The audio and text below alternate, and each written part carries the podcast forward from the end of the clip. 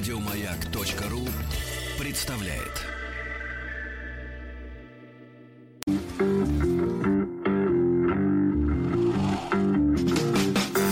Сергей Стилавин и его друзья. Четверг. Кавердей. Да, это четверг, дорогие товарищи. Владик, доброе утро. Доброе утро. Позвольте мне вас поздравить. Поздравить. И Да, я да, вас да. тоже поздравляю. Поздравляю, да. Мужчина и женщина. Вот так, да. Ну что же, хорошо, хорошо, э, хорошо. Товарищи дорогие, сегодня у нас четверг, сегодня у нас день э, действительно, ну в плане, ну мы же не музыкальное шоу, поэтому Не какая музыкальная. разница? да, Хотя какая спрашивают, разница? э, спрашивают, сегодня же кавер-дей. Совершенно верно, это пел не Майкл Джексон. Я отвечаю Алтайский край. Да, это не Майкл Джексон. А, что же, давайте вот в качестве предисловия короткое письмо от э, мужчины прекрасного, от Юры. Э, получил, да. Вот, э, Юра, видимо, не совсем, так сказать, э, был вечером э, в, в состоянии... В форме, да, вы хотите Э, сказать? В легкой форме. Не в, со- не в состоянии транса. А сразу э, Юра что пишет нам? Просто заголовок такой. Накипело, Сергей Валерьевич. Накипело. Вот сейчас прочту, а потом перейдем к уже к большим таким трудам, да, э, авторским. Сразу, э, сразу, сразу, сразу извиняюсь за мои знаки препинания. Вчера вам звонил, но второй раз не дозвонился. Накипело действительно. Э, после свадьбы моя жена начала... м, Так, так. Ну, так, ну, подберите, уж, ну, что-нибудь полегче, влайте. ну, подобрать не могу, нагибаться страшно. А, ей страшно нагибаться? Да-да-да. Все-таки, все-таки баня. Вот вы демон, конечно. Стыдно вам, а? Эх, Очень, э, нет, страх побеждает стыд. Знаешь, вот такая, есть такая, будет такая поговорка теперь. Приемная нос. Народный омбудсмен Сергунец. Да, я просто подбирал слова, Да вы я вот меня понимаю. торопите, куда-то гоните, куда-то скачете. Это темп называется. Да, темп, но дело в том, что Ну, нет... придет, придет человек, который нет- знает нет в темпе темп- толк. темпа, темпа установщика, понимаете, Да-да-да, камертона, да. да, к сожалению. Так вот, э, после свадьбы моя жена начала а, метеоризмом О, заниматься. Бу- вот я поэтому и подбирал слова. Ну, Давайте нас извини, будем браток. называть метеоризм буфонадой. Нет, мы обидим клоунов. А, хорошо, ладно. Нет, хотя буфонада немножко Буфон это клоун. Значит, так вот, э, э, бухать и все в том О. же смысле подобное. Я прожил с ней. Тут нет знаков препинания, в принципе. Поэтому это Я- такой поток ручей. Да, я прожил с ней 19 лет. Нахрена это надо было, мил человек? А если ты сможешь прочитать это письмо с утра, я буду очень признателен, Юра. Юра, я надеюсь, ты счастлив. Да, Юра счастлив, это хорошо. Друзья мои, на месте Юры, кстати говоря, может оказаться а, любой из вас. Вот, конечно, для этого надо сначала 19 лет прожить. Завести. Но, э, но вот я имею в виду в плане написания письма. Потому что очень многие письма начинаются со строк Сергей не думал, что буду вам писать. Помните, да? Да, да, да. Вот не думал, не гадал, не надо зарекаться. Да, да, да. Ну что же, а мы сейчас обратим с вами внимание на вот следующее сочинение, да? Так. А, во-первых, маленькая... А, ну давайте зарисовку на финал. э, на финал. Хотя нет, вот давайте, если уж про женщин, так про женщин, Давайте про пожалуйста. женщин. Э, прислали мне э, скан э, объявления о знакомстве прекрасной женщины. Представьте себе на фотографии хорошую женщину без выдающихся примет. Без выдающихся. Ну, А. имеется в виду... Ну, то есть стандарт, что ли, или как? Что Ну, значит какой без- стандарт? Стандарт сейчас нет.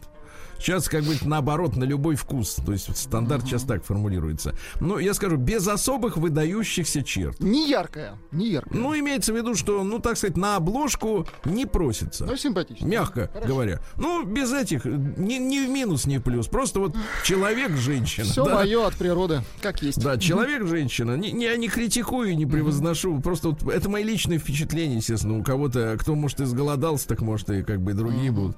А, а а, так сказать, заголовок следующий. Тут на что обратили-то внимание? Э, Женщина описывает свои предпочтения. Так.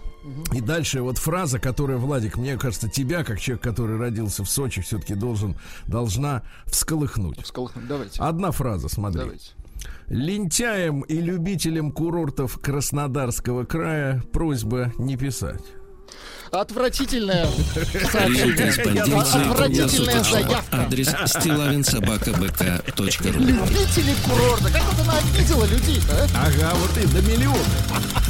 А ведь они едут уже Фамилия Стилавин 2 Л. на юг. Да, вот так вот, дорогой Владуля, понимаешь? Э, Даже, даже не выдающиеся какие-то... Могут сказать, сделать выдающиеся. Могут сделать больно. Могут сделать больно, да. Так. Ну и давайте, что ли, нашего мыслителя, нашего мыслителя Руслана Травкина, что ли, попробуем как бы из. Костромы-то раскусить, да? Говорит о вредных э, трендах э, Костромской Аристотель.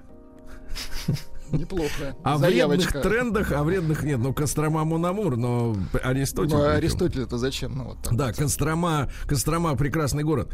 А, Костромской Аристотель о вредных трендах современного социума. Вы там, товарищи, в Костроме-то, э, возьмите все-таки на заметку человека. Руслан, бесхозный. Ну, да, надо его пристроить куда-нибудь. э, Дело Совет какой-нибудь да, местный, да, да, Пусть работает на благо. А то что вот сидит целыми днями, строчит на радио. Здравствуйте, товарищи. Прошу прощения. Здравствуйте, Сергей Валерьевич и Владислав Александрович. Не бойтесь, звонить я вам пока не собираюсь. Да мы не боимся, но просто... Знаешь, люди, которые в бане сидят, больше уже ничего не боятся. Дело Так. не в том, что я боюсь этого, а в том, что большинство тем для обсуждения рассчитано на 50-летних Вячеславов и Алексеев из Реутова. Мне кажется, здесь э, такая зависть проскальзывает. Мне кажется, Вячеслав Кровосос должен прыгнуть в такси к Вячеславу Владимировичу, и вместе они должны понестись в по-быстрому Кострому, в Кострому, да. найти Аристотеля. Мне кажется, его там должен знать каждый пес. И приютить его. Вот, и приютить его минут на 30 в багажник. Так как в 19 лет мне трудно рассуждать на тему двоеточие, как вы относитесь к женщине, с которой вы прожили 40 лет в браке. Какой подлец, а? Ишь А, ты! ну, нет, нет, ну хотя бы Молодой он. молодежь, ну хотя бы молодежь здесь на фактах, на пальцах, да, начинает понимать, что действительно, э, вылупившись из яйца, дорогой Да. друг, ты не можешь сразу взять и рассуждать обо всех э, происходящих процессах. Конечно, Дело нужно на не в себе 40 лет- попробовать, конечно. Дело даже не в 40-летних женщинах, э, хотя это, конечно, такая история-то забавная. Но э, проблема в том, что время, э, его невозможно вот, ну, вот так вот э, экстерном Ну, на бы, э, да, решить да, да. этот вопрос. Да, невозможно. Я буду рассуждать на другую тему. Те- на тему более близкую для меня. Но это не значит, что в ваших взрослых разговорах я, буду, я не буду участвовать. Буду, но изредка. Давай, подлец, а? Мне кажется, вот просто, знаешь, вот когда такое ощущение, знаешь, вот э, стоишь в пробке, а перед тобой, э, перед тобой стоит, э, значит, это вот э, э, муниципальная машина поливальная, э, Которая никуда бак. не торопится. Нет, она мало того, что не торопится, но у нее течет, как правило, вот, струя. И с этим ничего не поделаешь, Не да. из этих, не из рас- не распылителей вот этих вот, да, а просто она стоит, и у нее вытекает. И вот И дальше такой струйкой, такой жидкой по металлу, там по крылу бьет, так дык, дык, дык, дык, дык. И, короче, такое ничего ощущение, что, сделать, да. что бак подтекает вот сейчас, вот этот текст так льется. А, да. Так вот, а, сегодня хочу вам поведать об одном вредном явлении современного человеческого общества. А вы, как Владик, вот крамолу услышите, так сразу Конечно, звоните. Конечно, кнопку сразу жать. Как ни странно... Нет, кнопка это моя. Вы мне просто скажите, я сам зашел. хорошо. Как ни странно, но и вы, Сергей Валерьевич, и вы, Владислав Александрович, и многие другие ваши товарищи, маяковцы, отчасти принадлежат к истокам этой проблемы, о которой я хочу рассказать. Все вы активно ведете свои инстаграмы, занимаетесь, так сказать, блогерством. Но знаете ли вы, что среди видеоблогеров есть такие странные люди, которые именуют себя стримерами? Не надо лезть в стол за лекарством, я сейчас все объясню. Вот подлец, а? Да. Итак, стриминг, он же стримерство, это по-русски, хотя корень все равно непонятен. Это способ ведения видеоблога, главной особенностью которой является ведение прямого эфира. То есть э, стример может быть в прямом эфире обычно около 3-5 часов. Вы можете представить? Жесть. в течение которых он обычно играет в видеоигры. А, Но это началось, да, таки- с видеоигр. Они просто на показ играли, скажем так. Да, именно о таких людях, как стримеры, пойдет речь в моем докладе. Задача большинства стримеров обеспечить себе достойную жизнь, проще говоря, нажить деньжат. Я думаю, вам известно про так называемую систему донатов, где любой пользователь и зритель может отправить денежные средства на поддержку своего любимого стримера. В основном это ближе гейм стримерам э, на конце буквы М, друзья мои, не напрягайтесь. Впрочем, мы уже защищены от этой заразы.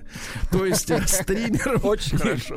Играющим, играющим видеоигры, потому что три четверти аудитории таких людей это десятилетние школьники, которые каждый день просят у мамы 20 рублей, якобы на завтрак в школе, а в итоге отправляют их на донат стримеру, часто снабжая данную транзакцию негативным оскорбительным сообщением. Ну, то есть за деньги сообщение вылезает на весь экран, я так понимаю, да, ну или на, на, на треть экрана, его все видят, да. Значит, э, дорогие наши слушатели, если у вас есть школьники, детишки, вы проверяйте действительно, на что они тратят ваши, ваши деньги, понимаете, да, которые берут у вас якобы на завтрак. Кстати говоря, питание в школах ведь объявлено бесплатным, помните? Мгм.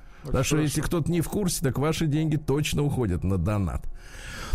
Меня отнюдь не интересует финансовый аспект э, стриминга, пишет э, Аристотель из Костромы. Переводчики нарисовали стрим, поток, течение. Ну, это понятно.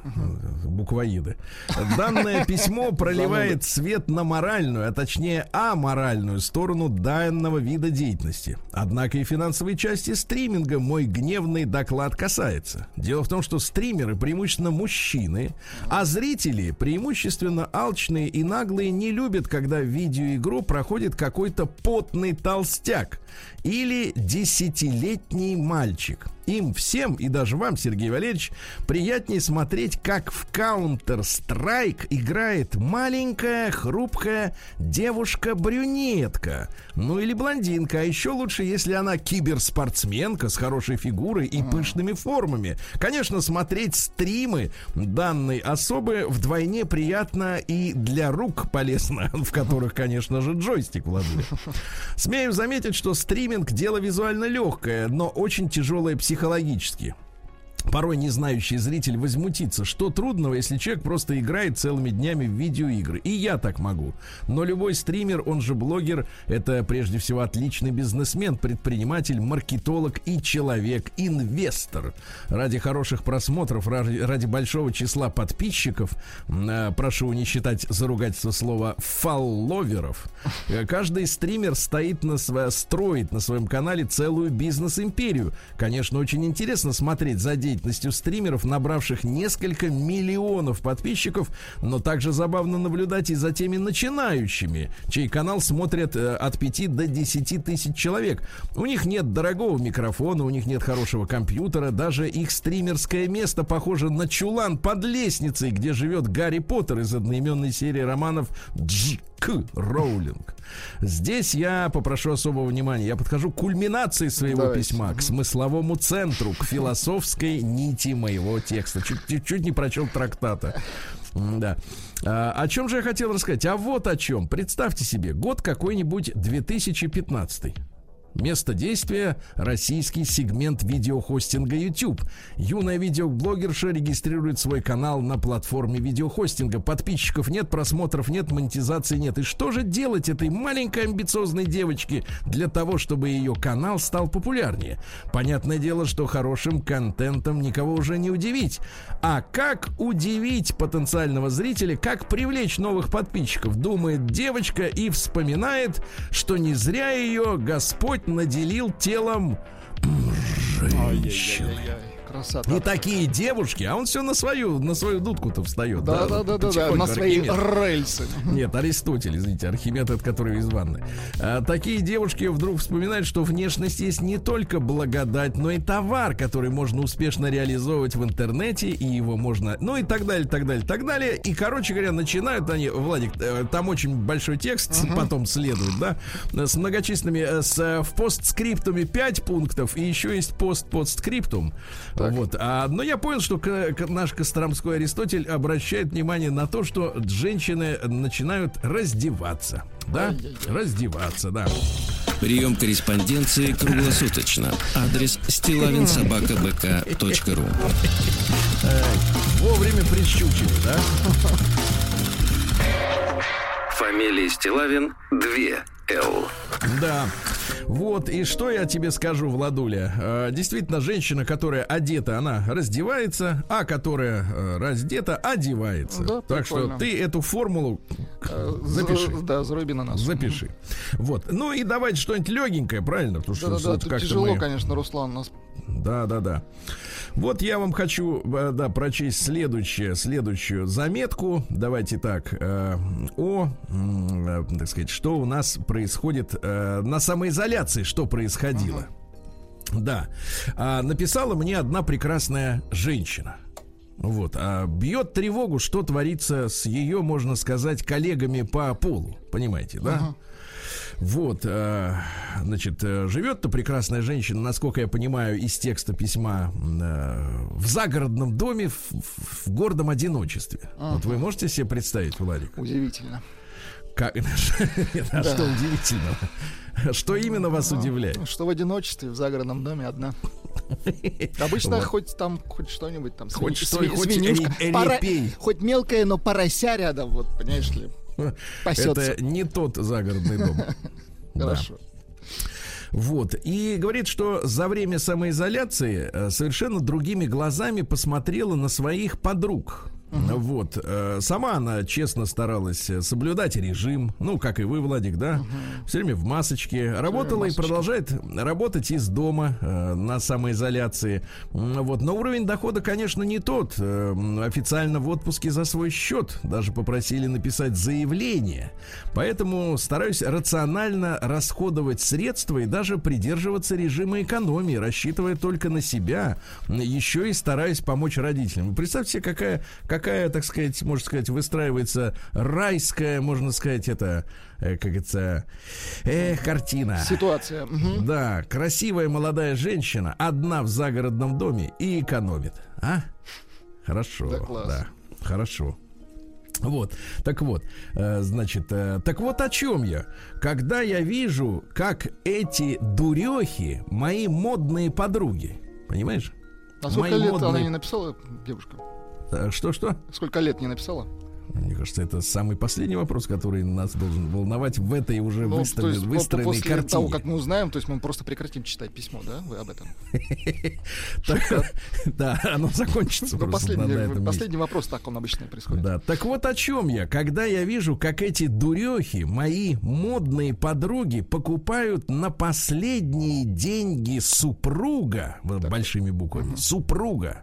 Ну, то есть, э, здесь вот девушка хорошая, живет одна, понимаете, да? А там модные супруги. Так вот, когда эти дурехи, мои модные супруги, покупают на последние деньги супруга туфли Гуччи. Но- Туфли Гуччи, это в одно слово, Туфли понимаешь? Гуччи. Да, Гуччи.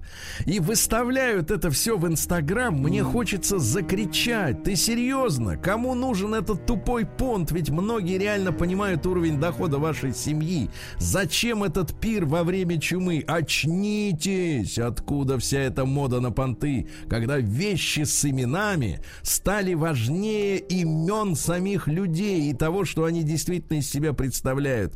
Мне кажется, это желание выглядеть дороже, чем есть на самом деле, это болезнь. Вы представляете, Владуля?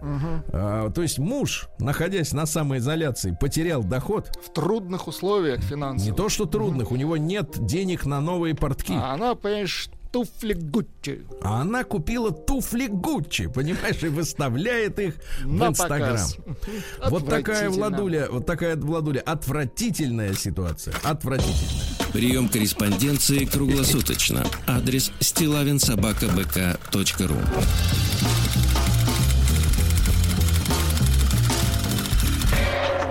Фамилия Стилавин 2 Л.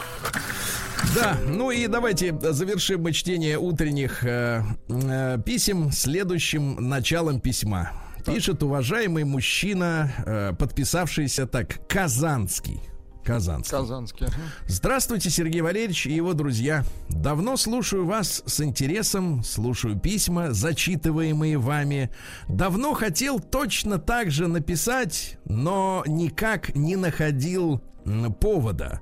А тут на днях такой повод нашелся. Очень хорошо. Дело в том, что у меня есть знакомая, которая живет в одной небедной европейской стране. Слушайте, ну шикарное начало, да. Начало отличное, да. Европейская страна. Вот так.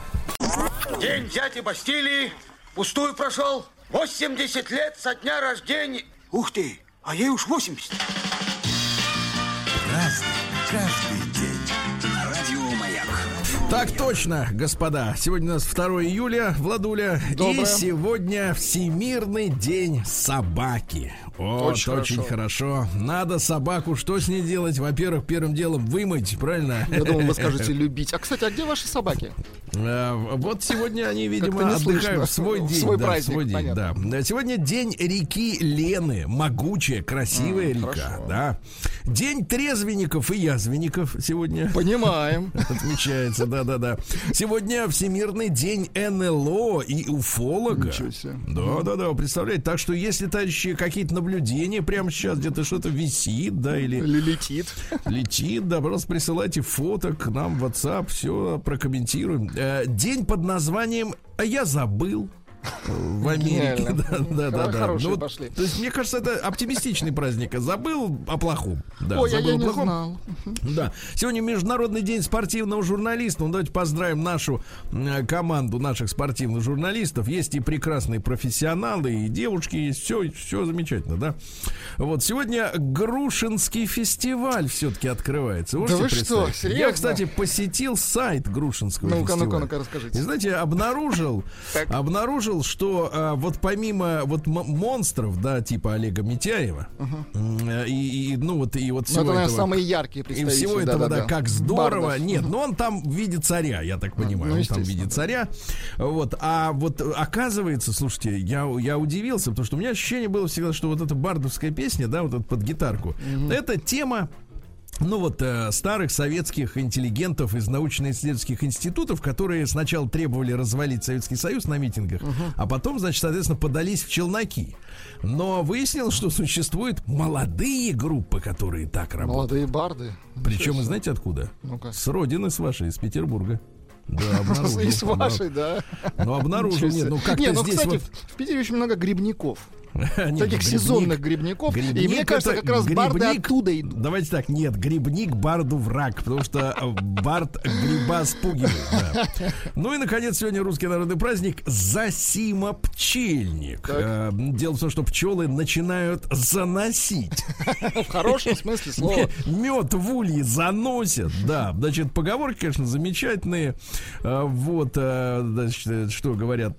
Пчела, божья угодница, доставляет воск на свечи. Вот, хорошо. Пчела жалит только грешника. А, Очень хорошо. Очень, Очень хорошо. хорошо. Или, например, пчел разорить, что человека убить. Ясно? Тоже вот правильно. так. всё. Праздник каждый день.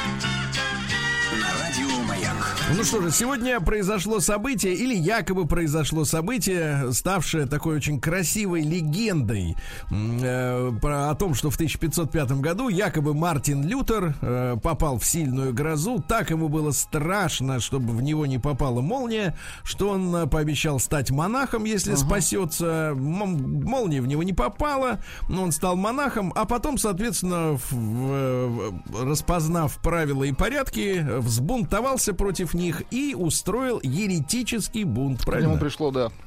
Да. Озарение. Вот, вот так вот, да. Сегодня в 1489-м Томас Кранмер родился. Это первый протестантский архиепископ, вот из тех же, что и Мартин Лютер, да. Э, к- Это как советник короля Генриха VIII, который... Многоженца. Да, развел его. а, И, соответственно, и снова женил, и снова развел. Развел его женил. с папой, вот так вот скажем. Да, да, да. Ну и что? А в итоге фи- финал у Еретика следующий. И т- такой же точно, да. В итоге обвинили в государственной измене и тоже казнили. Ну, видите, ну, Да. вот как вот так вот, да. Он предал, и его предали. Понимаешь, вот так. В 1556 году э, сегодня, да, э, в царствовании Ивана, Иоанна Грозного ликвидировано Астраханское ханство. Вот, очень, так сказать, вот так вот. э, так произошло. А в 1714 году Кристоф Виллибальд Глюк родился. О, Дайте нам, пожалуйста, хорошо. Глюка, хороший композитор.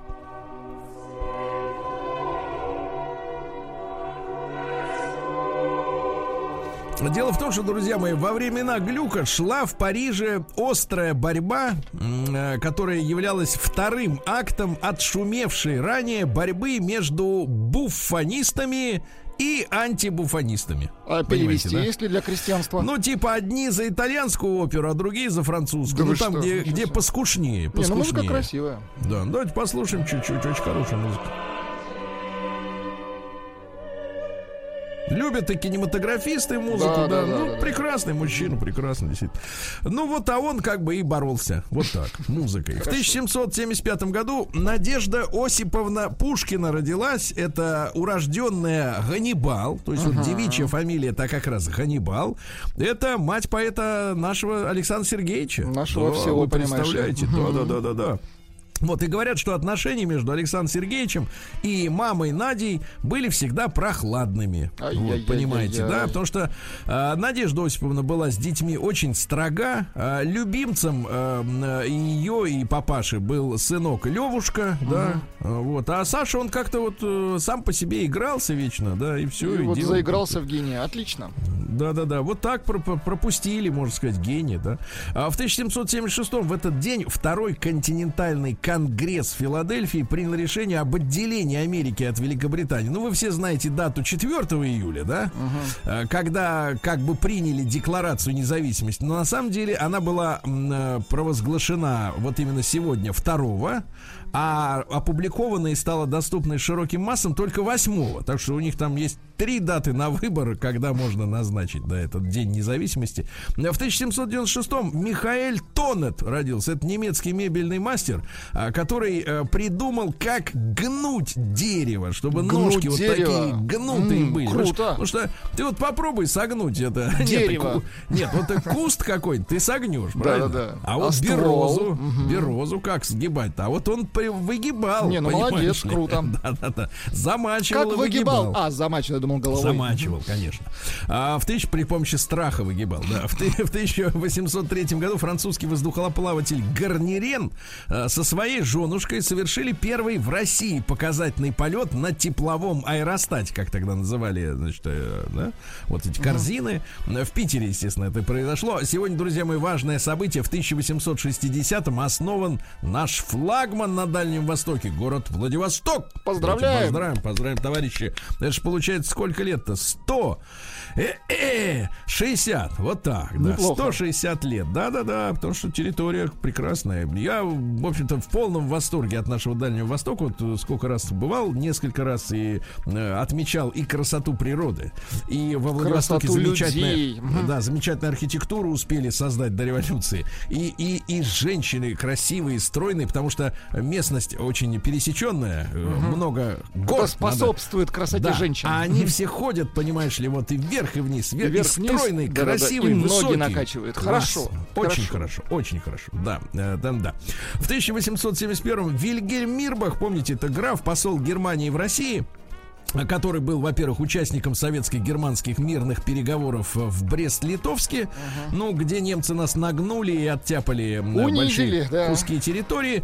Ну, а потом этого самого Мирбаха-то и, соответственно, застрелили эсеры, которые хотели рассорить молодую Советскую Республику и, соответственно, Германию, да? Но немцы поняли, что это не большевики, а какие-то другие люди, и не, не стали затевать бучу, вот. А, в общем-то, репрессии против убийц Мирбаха, они, соответственно, прокатились потом по всем э, тем, кто не был согласен с линией большевиков. Ну так, все как-то вот получили свое, да, кроме Мирбаха, естественно, одного.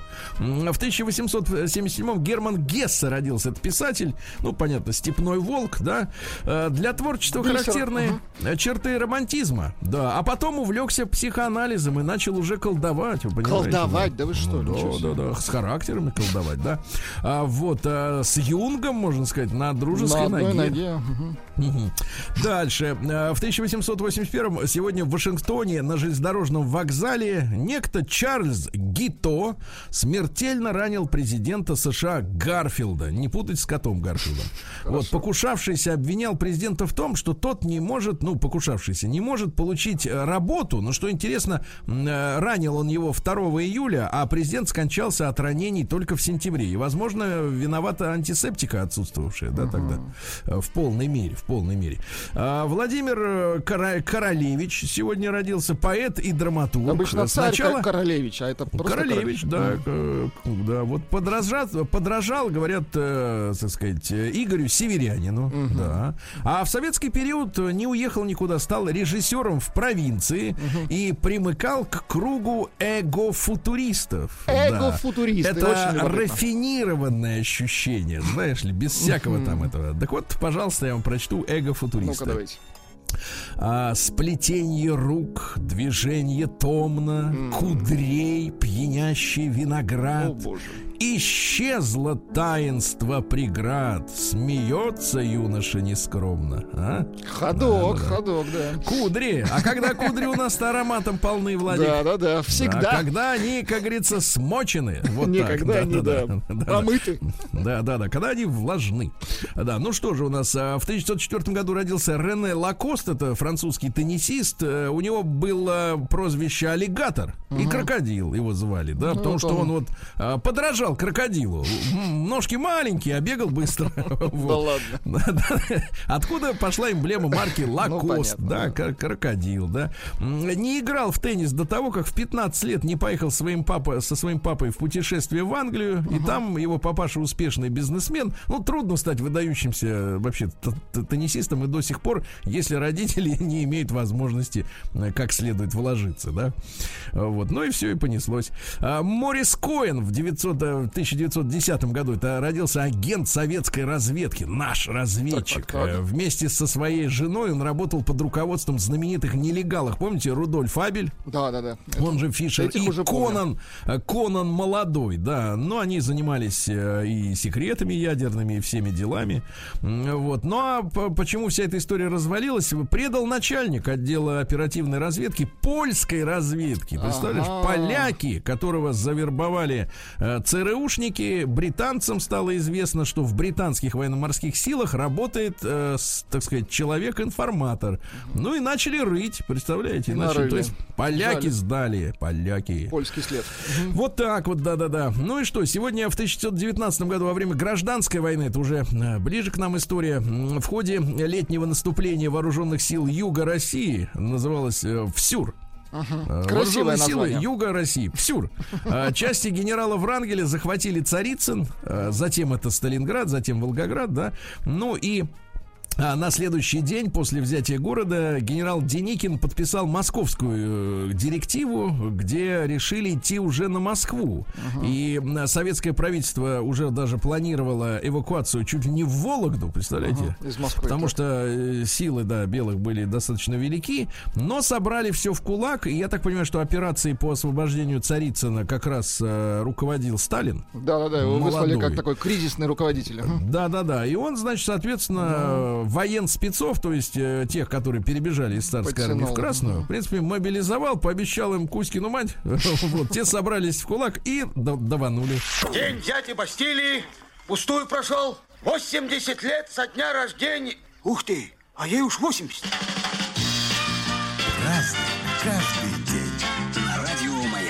Что ж, товарищи, э, в этот день, в 1921 году, выходец из России, э, генеральный менеджер э, корп- радиокорпорации Америки, помните, RCA, э, Давид Сарнов э, провел ставший сенсационным радиорепортаж. Прямой радиорепортаж, естественно, тогда не было магнитофонов, о матче боксеров-тяжеловесов. И вот сегодня день спортивного журналиста, поэтому отмечается, да. Вислава Шимборска родилась в 1923-м. Польская поэтесса, Нобелевская Нобелевский лауреат э, 1996 года. Ну-ка. Э, Хотите фразу Хотите, из хот- стихов? Хотите, да. А кто этот бутуз такой прелестный? Так это ж малыш Адольф, чада супругов Гитлеров. А, хорошие стихи, действительно. Да, Не ну, надо а больше. как не дать Нобелевскую? Ну как не дать? Ну что вы, прекрасные стихи. Сегодня Патрис Лумумба родился в 25 году, первый премьер-министр Демократической Республики Конго. И вы представляете, этого прекрасного мужчину убили Значит, э, его аресту- арестовали вместе с товарищами э, его оппоненты и на ЦРУшном самолете повезли, так сказать, э, куда надо, а потом э, его во время полета э, застрелили. Ты представляешь? Да, и вот э, Лу- по именно именем Патриса Лумумбы у нас назван э, университет, правильно? Потому что это герой африканского, так сказать, сопротивления, правильно? Вот так, вы громче говорите об этом. А В 1935 году родился Сергей Никитич, Никитич Хрущев. Помните, сын э, первого секретаря, Да-да-да. которого не так давно не стало. Я, честно говоря, запутался в информационных сообщениях. Где-то цитируют супругу, что. Никит Сергеевич, э, значит, вернее, Сергей Никитич, извините, они одинаково называются. Сергей Никитич умер своей смертью, а в другой публикуют чуть ли не полицейский репортаж о том, что э, пулевое ранение в голове. Ага. Вот кому верить-то? Ну вот, вот как вот, да, вот непонятно вообще. А, сегодня у нас а, в этот же день Пол Уильямс а, из американской группы Temptations родился в 39-м.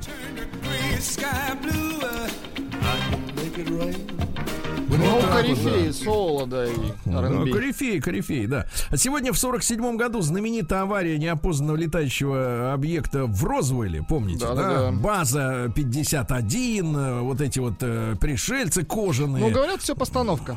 Ну, говорят-то говорят, а вы день думаете, есть. говорят пришельцы, что все подстановка? Конечно. Им невыгодно пока разглашать это дело, да. В 51 году «Правда» газета осудила стихотворение «Сосюры», которое переводится как «Любите Украину».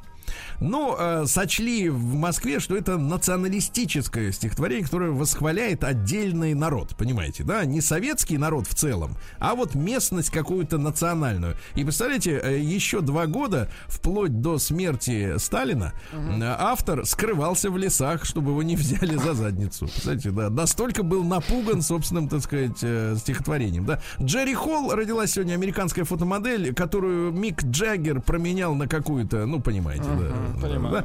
Да. Александра Евгеньевна Яковлева Асмяев в 57 году родилась прекрасная актриса, красавица, да. Вот. Но помните мои фильмы «Экипаж», конечно, и другие Да, фильмы.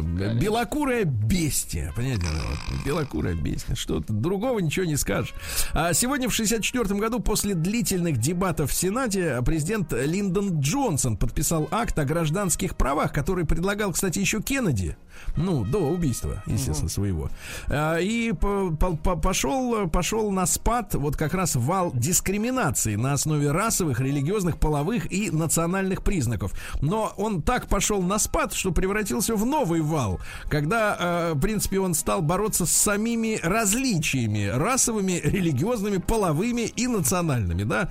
То есть, в принципе, по большому счету, сегодня для мировой глобальной экономики самое удобное, если у человека не будет ни расы, ни национальности, ни убеждений, ни религии, ни пола, да, вот просто бесполый такой потребитель э, всего чего угодно. правильно? Управляемый, да. Да, а человек, каким он есть, он вот этой э, электронной, грубо говоря, системе распределения... Не э, нужен. Не нужен, он реально не нужен. Нужна просто единица со счетом какая-то, да? Вот, ну что, Сегодня у нас э, в 1976 году завершено воссоединение Вьетнама и провозглашена Социалистическая Республика Вьетнам. Поздравляем. Столица в Ханое. Да, а прежняя столица Сайгон, она была переименована в Хашимин, потому что там у них самый главный был революционер Хашимин, да. Ну и в 90-м году родилась девица, которая сейчас на взлете, то есть ей уже 30 лет сегодня исполняется актриса Марго Робби. Так. Вы ее, конечно, все видели в фильме «Однажды в Голливуде». Она изображала Шарон Тейт. Красотка. Марго, оно с ним снимается во многих фильмах. Меня больше всего вот следующее поражает. Как вот э, какая технология, какой, говорится, социальный лифт. Она же австралийка. Ну, в принципе, в англосаксонском мире такая периферия э, жесткая. Вот, и территориально, и культурно, потому что они над ними смеются, у них акцент такой смешной.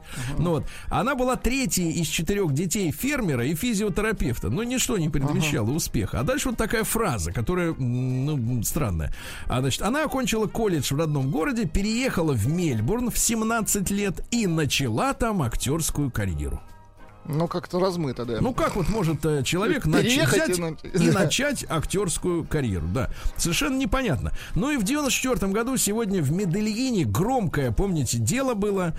э, убит, а Медельин это там люди серьезные. Самый крупный Там картель, да, один из картель. крупнейших. Да, убит 27-летний Андрес Эскобар. Ну, фамилия звучная, но не имеет отношения к картелю. Так вот, он был, помните, громкий случай, защитник футбольной сборной Колумбии, который за 10 дней до этого на чемпионате мира по футболу по дуре случайно забил го- гол в собственные ворота. И в итоге выиграла в том матче сборная США. И команда Колумбии не смогла продолжить борьбу. И то есть вот эта ошибка, да, э, которая стоила, стоила команде карьеры и э, жизни самому этому Эскобару, когда в него выпустили 12 пуль на улице рядом с одним из баров, и каждый раз убийца кричал гол, выстреливая очередной пулей. Представляете?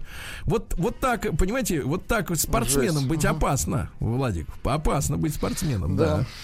Ну и, друзья Когда- мои, мы, конечно, помним Так. печальную дату, потому что в 2002 году, то есть 18 лет вот прошло с той поры, э, в небе над Германией из-за грубой ошибки диспетчера швейцарской фирмы Skyguide столкнулись э, наш самолет башкирских авиалиний Ту-154 и грузовик э, компании DHL. Помните, там были дети, 52 ребенка. Вот из-за ошибки диспетчера. Вот это мы тоже все прекрасно помним. Друзья мои, вот такой сегодня денек. Да, 2 кстати, июля. не поправляют вас сегодня, Сергей. Но, тем не менее, победитель у нас есть. Сообщение следующее из Тюменской области. Патлата Лохматиш.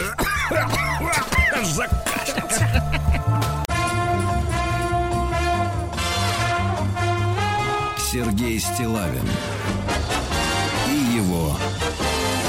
друзья. Четверг. Кавердей. Да, четверг Ковердейл, понимаешь ли. Да, От Азнавуряна был.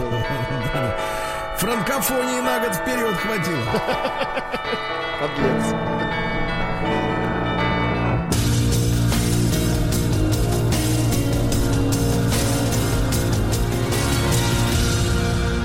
Зона 55. Сенсация.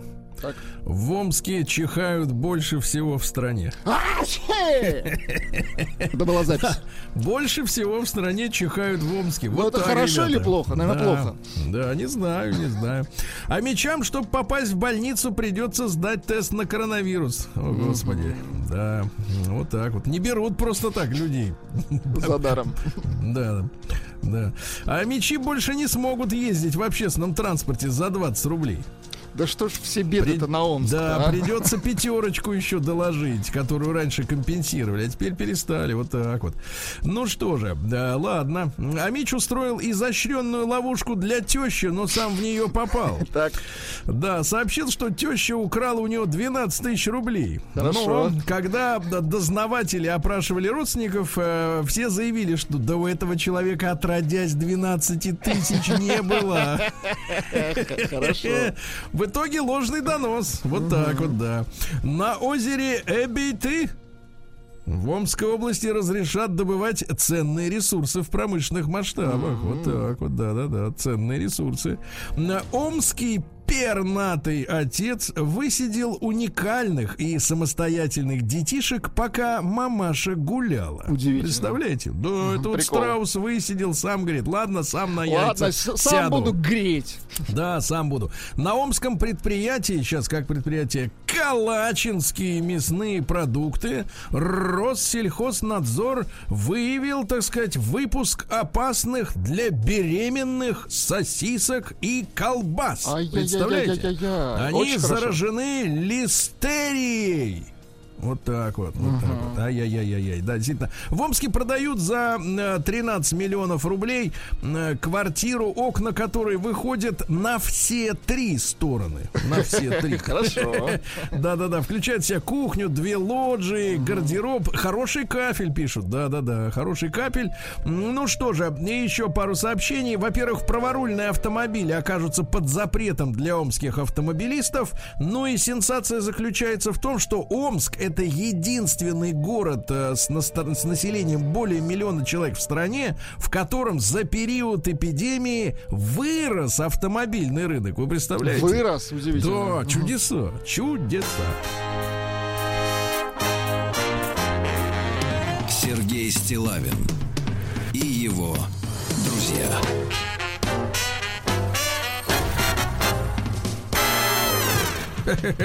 В московском дворе, ребята, после ремонта появилось 26 новых люков.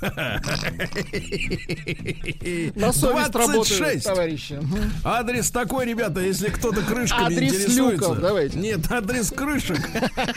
Девятая парковая 9. Так что все вперед берите потяжелее машину. Э, Шутка. Петербургский театр поставил спектакль через WhatsApp. Через WhatsApp. А Класс. как э, поставить-то его там?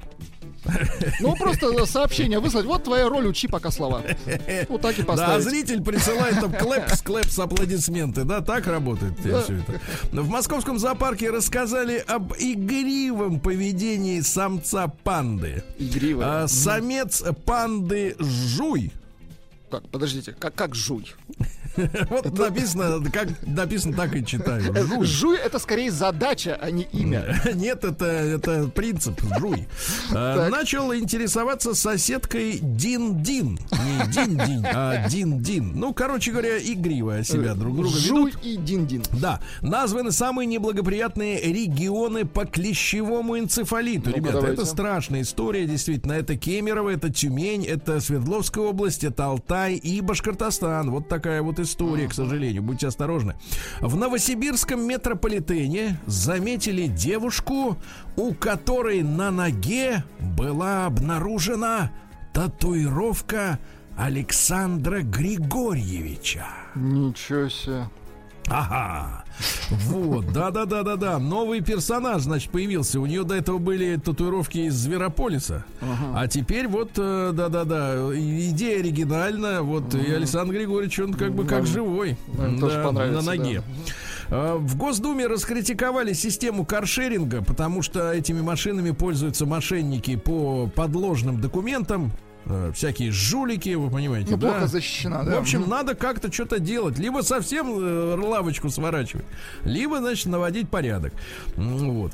А в России стали реже покупать мороженое и квас. А. Упали почему-то продажи кваса. Жаль. Вот. Ну и что у нас еще? Э, На голосовании. Хорошая новость вот со вчерашнего дня пришла тоже. Э, На голосование в Барнауле пришла медведица Глаша и погрызла фирменную ручку. Господи, как это мило. как это мимо, ми- мило, да, да. В Реутове начали чипировать мусор. Вот. Чипировать мусор. Чипировать мусор, да. Ну и наконец. Давайте слушайте, начнем с мусора. Вот так вот. да, ну и слушайте, э, москвичи нашли способ защититься от коронавируса с помощью, ну, вот на, во время голосования с помощью пакета на голове. Есть фотография, значит, две бабули. Так. У них на головах пакет, э, пакеты прозрачные, а сзади под пакет пропущена трубка сливная от э, стиральной машины. Так.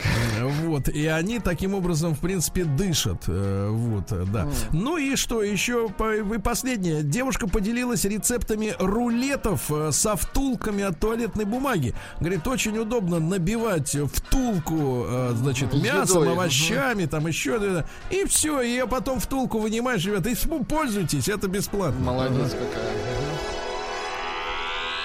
Втулка рулет. Наука и жизнь. Ну, Знаете, в автоспорте втулками называются другие вещи. Но это в спорте. Да, да, да, да, я смотрел э, Форд против Феррари, да, там все. Значит, э, генетик объяснил, почему дети одних родителей могут быть разными. Так, почему? Вообще, конечно, объяснения этому нет, но а, вот, но говорят, что бывает и на и на дедушку похож, Понятно. и на дедушку похож, да, потому что генов там э, пруд пруди Да не счесть. Да, врач объяснил, после какого съеденного фрукта человека могут начать чаще кусать комарики. Ну-ка. Оказывается, это бананы, ребята. Бананы? Бананы, да-да-да. А кинолог рассказал, что вот э, как быть людям, которые будут соблюдать закон о запрете лая собак. Вы понимаете, да? Как отучить собаку? Ну, Совет кинолога следующий. Мгм. Да, если собака живет в любви, если Так. она сытая и довольная, она не гавкает. Ах, вот в чем проблема. Да, в этом проблем. Только недокорм. М, Вот, а, вспомнили о пользе семечек. Вы знаете, вот у нас есть достаточно большое количество поклонников этого снадобья, да. Это лакомство, говор- Сергей. Мгм. Да, говорят, что всего 3,5 столовых ложки семок, это 28 день. грамм Так. э, в, в час. Вот, содержат, э, содержат э, 6,5 граммов жиров омега-6, это половина суточной нормы витамина Е, м, четверть нормы магния, а еще витамины А, С, группы В и клетчатку, которая помогает. Слушайте, как круто. Так что по пачке в день Ну, и все в порядке. можно, да. Да, да, да, по пачке в день. А сервис доставки еды признал пластиковые пакеты экологичнее бумажных и переходит на них. Представляете, А, вот оказывается, как оно дело обстоит на самом деле. Ну и, слушайте, сенсация из мира науки реальная. Российских пациентов, у которых случился инсульт, будут реабилитировать при помощи ботокса. Ботокса. Тут ведь какая история, что ботокс, который э, женщины, значит, себе Создан значит, для э, красоты, так. но он дело в том, что он, э, скажем так, э, выключает мышцы, понимаете, Да-да-да. расслабляет мышцы, и они перестают морщиться из-за этого. Реагировать, да-да-да. Так Ага. вот, э, при инсульте возможны судороги и сведение мышц мускулатуры, и вот при помощи ботокса их как раз расслабляют, эти мышцы. Вот так вот, да? Ну и давайте пару сообщений еще буквально. Во-первых, из-за таяния вечной мерзлоты на Аляске появились бобры, которые еще больше ускоряют таяние вечной мерзлоты, да? Ну и сенсация. Обезьяна выжила после пересадки ей печени свиньи в Китае. Ничего себе. Все, жить можно, говорю. Все пучком, говорит. Новости капитализма. Да, вот да, они что хочешь сделают, да. Э, Так вот, э, страшная новость о судьбе Вайнштейна пришла, ребята. Это мужчина, который, мне кажется, вот в этой череде исторических процессов э, мы же как бы события воспринимаем в отдельности, а на самом деле, мне кажется, все это выстраивается в одну линию, что судьба Вайнштейна, что теперь Black Lives Matter, вот это вся одна, мне кажется, шарага. Мужчина, абсолютно. который сел за любовь, так? Да, так вот, за не любовь, а за удовольствие. Обвинившие Вайнштейна женщины получат, а теперь внимание, Так. 19 миллионов долларов. И Ничего более себе. того, суд, представляешь, что у них за суд? Значит, э, там же он с некоторыми, с большинством, вернее, урегулировал э, претензии, э, так сказать, в досудебном порядке. Там только на двух же обвинениях-то все построено. а Остальные все он всем им заплатил. Заткнул. Мгм. Так вот, суд им разрешил опять начать говорить. Несмотря на то, что им заплатили. Отлично. Значит, а американский шпион э, Пол Уиллан, который осужден в России за шпионат, жалуется, что в Лефортово нет книг на английском языке. Жалуется. А Китайского певца заблокировали в ТикТоке, это китайская же социальная сеть, да, из-за того, что он очень похож на Си Цзиньпиня. Да ладно. Да-да-да. Хайнц начал выпускать мороженое со вкусом кепчука, майонеза слушайте, и барбекю. Это же отвратно. Да, да, да, да, да. Кепчук вперед. А, Грустная новость. Собор в Великобритании, ну, где и давно уже еретики-то живут. У них же своя там собственная церковь. а, Поместит на алтарь черного Иисуса Христа. Ну, это вы видели наверняка уже, да? Черного Иисуса. Вот 44-летняя австралийская певица Сия, помнишь, кон- Да, да, да. шанделье, канделье Такая вот это. она звонкая, да. Она очень воет громко, да. Да-да-да. Помните, она усыновила двух взрослых темнокожих подростков. Это удобно, кстати, Сергей. А теперь один из них стал э, этим Ее отцом. мужем. А, отцом. Э, Отцом, непонятно от кого, но, в общем, стал отцом, да. Понятно. Ну и, наконец, э, что у нас, давайте, иностранцы делятся мрачными фразами из курса русского языка от языкового приложения. Вообще, ситуация с тем, как подается русский русская действительность вот в этих э, разговорниках, да, которым, э, ко- при помощи которых учат иностранцев русскому языку, вызывает очень серьезные вопросы. Там постоянно ссылки на то, что там разговоры про водку и так далее, да. А вот теперь следующие фразы, которые надо переводить иностранцам, чтобы узнать русскую жизнь. Смотрите. Я забыла, что такое нормальная жизнь. Я никому не верю, от себя не убежишь. Да здравствует революция. Да Нормально. революция. Да, да, об шик. этом только у нас, в принципе, все и говорят. Это понятно. Так она такая, революция.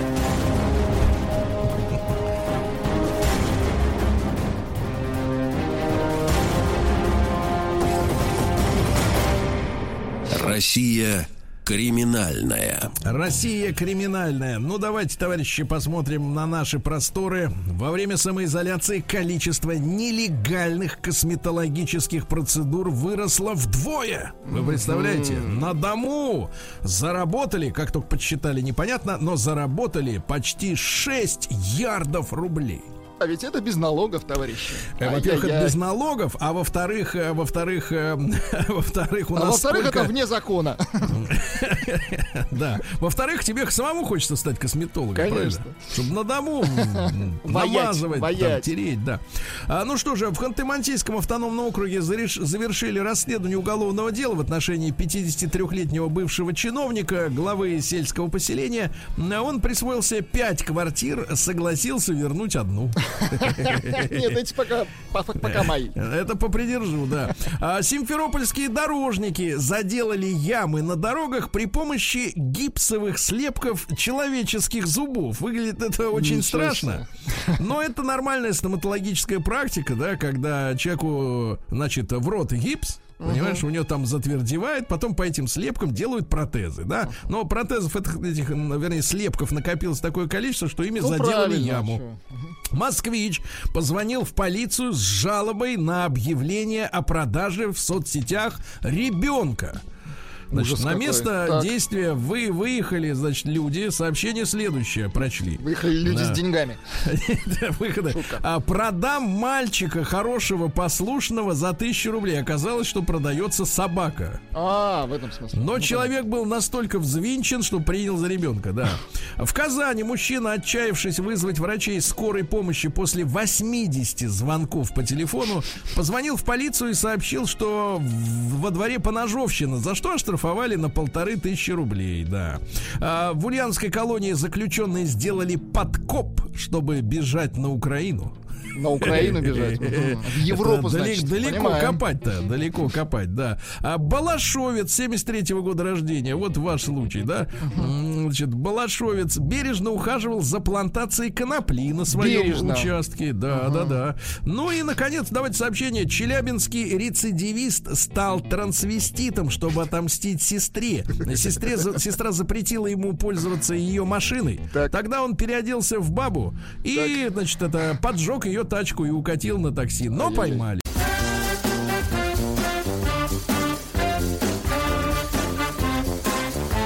Сергей Стилавин и его друзья. Четверг. Кавердей. Ну что, товарищи, прочел гадость э, в одном из глянцевых журналов, который адресован женщинам, которые хотят разобра- разбираться в психологии. Э, вот э, заголовок гадости следующий: живу только с теми, кто меня содержит, и считаю это правильным. Вот такая вот, собственно говоря, позиция. Ну, там рассказывается история провинциальной женщины, которая вышла замуж, за- родила ребенка от мужика, а дальше классическая фраза. Но муж не хотел развиваться и зарабатывать больше. Ха-ха-ха. Поэтому она поехала, я так понимаю, в Москву. Вот эта дамочка. И, соответственно, с тех пор она живет только с теми, кто ее содержит. Элегантно. Пошла по рукам. Не по рукам, а Ну, по, как скажем же- таки, по золотым рукам. Хотите так? Давайте так, по, по позолоченным. По, позак- да, рука по рукам, которым прилипает, да. Вот. И все это подается, знаете, э, э, к огромному моему сожалению, все это подается от, э, от имени вот этой дамы. Безо всяких, так сказать, э, в общем-то, я так понимаю, купюр, э, вот в ее речи. И такая вот э, исповедь в кавычках женщины, которая вот так вот живет и вот объясняется, почему она так живет. Только с теми, кто ее содержит. Давайте мы сегодня вопрос в нашей теме короткий построим прямо. Давайте так. Единичку отправляйте, пожалуйста, на номер плюс 7 967 103 5533, да? Э, вот, это бесплатно абсолютно если вы живете с тем человеком, за которым вы замужем, женаты, там, или вот в невестах, так сказать, находитесь, или в женихах, а, из-за любви, да, я живу с этим человеком из-за любви. Единичку тогда на номер плюс 7 967 103 5533, да? Ну и двоечку, если нет, если есть иные причины, почему вы вместе, да? Ну и давайте большой разговор, тут простор для высказываний. А давайте только сначала подумайте, честно, сначала, потому что сначала начинает вскипать, да, так, ну, как это так? А потом, а вот реально-то, вот сейчас, вот в этот момент, вот э, из-за чего вы вместе с этим человеком? Давайте тот же самый телефон, плюс 7 967 103 5533, Наш WhatsApp номер, пожалуйста, ваши ответы. Из-за чего?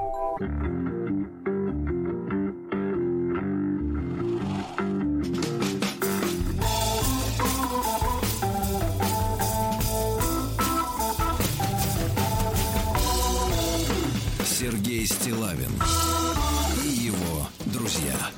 Дорогие товарищи, ну что же, э, с, с грустью, с грустью э, читаю я сегодня статейку в одном из э, адресованных любителям психологии в женском глянце, вот, где очередная, так сказать, исповедь э, содержанки э, в буквальном смысле этого слова, э, и э, подается все это под таким соусом, что это нормально, это как бы хорошо, когда вот человек принимает решение жить только с теми, кто ее содержит содержит.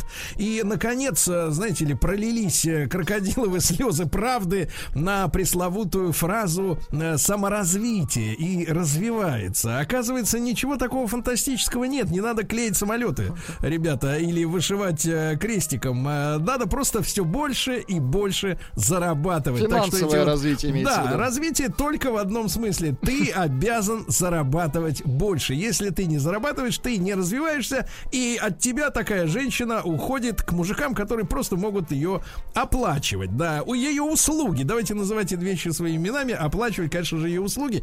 Ребятушки, Давайте большой разговор серьезно у нас будет а, и а, а, заглавим мы его следующим образом.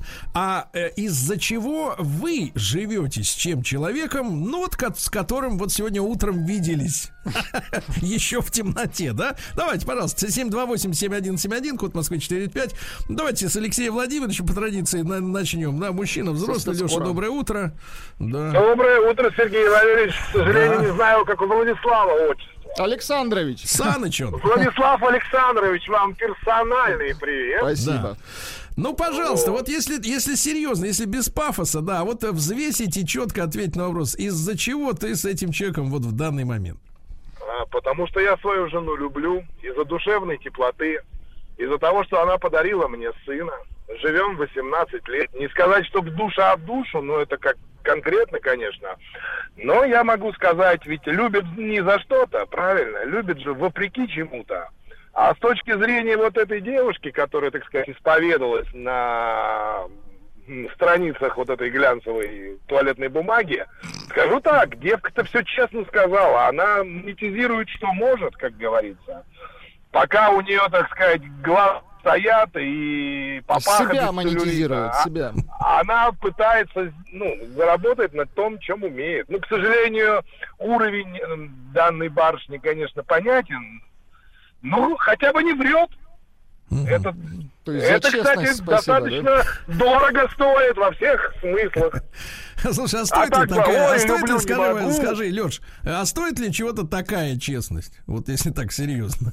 Ну, Сереж, она стоит, знаешь чего? Это как вот, ну, э, мы, э, я не могу сказать насчет всех, я вот точно не святой, да, всякое в жизни было, и вот едешь, думаешь там о чем-то, там, потом раз, смотришь, вот она, вот он, шанс, но ты же понимаешь, что это не любовь, да? Это всего лишь навсего лишь 100 долларов.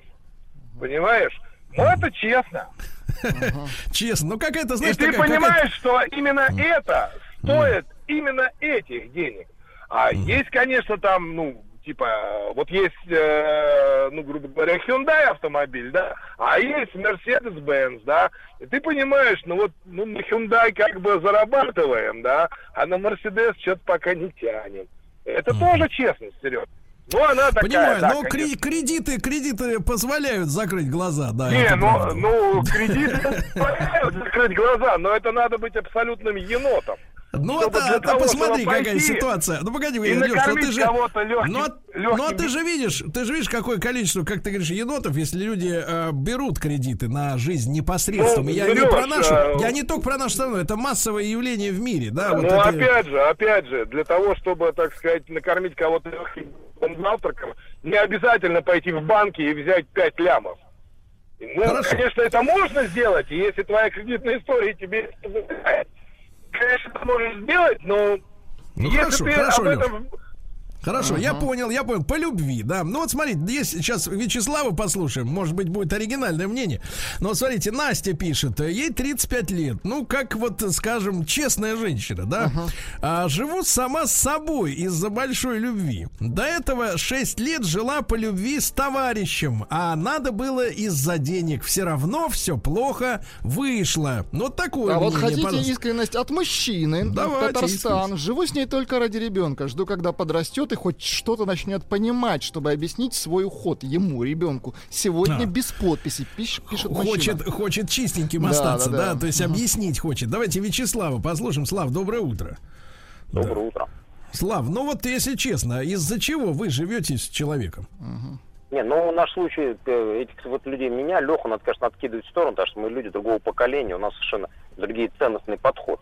Но вне сомнения, я вот сейчас смотрю за своими детьми, вот в частности, вот я говорил, да, что три месяца с нами прожила невестка моего сына, и, ну, как-то не крути, все-таки хочется, э, чтобы такой и состоялся вариант, который у нас, да, девочка из порядочной семьи, хорошая квартира на Ленинском проспекте, мама достаточно, не то что они богатые, они достаточно обеспеченная семья, и из этого, как вы не крутите, там, Сергей, конечно, там будете на потребу там публики э, говорить, что это не так, но именно некая материальная составляющая родителей позволяет ребенку расслабиться и получить нормальное, хорошее образование. А это уже влечет за собой, что другой спектр интересов, совершенно другой вкус у такого человека. И все-таки, как вы не крутите, хочется с такими людьми общаться больше. Я хочу, чтобы, естественно... Не, ну мой сын- социальный, социальный слой понятно. А все-таки из-за чего живете-то конкретно, так сказать, э, конкретные причины, какие вы видите? Почему они живут вместе? Ну, или общаются? Они это кто? Дети? Ну, дети, да. Только потому что, только потому что э, они материально и образовательно полностью соответствуют друг другу. Я не представляю рядом с своим сыном хорошую. То есть они, погодите, они, а- они редкие экземпляры, да?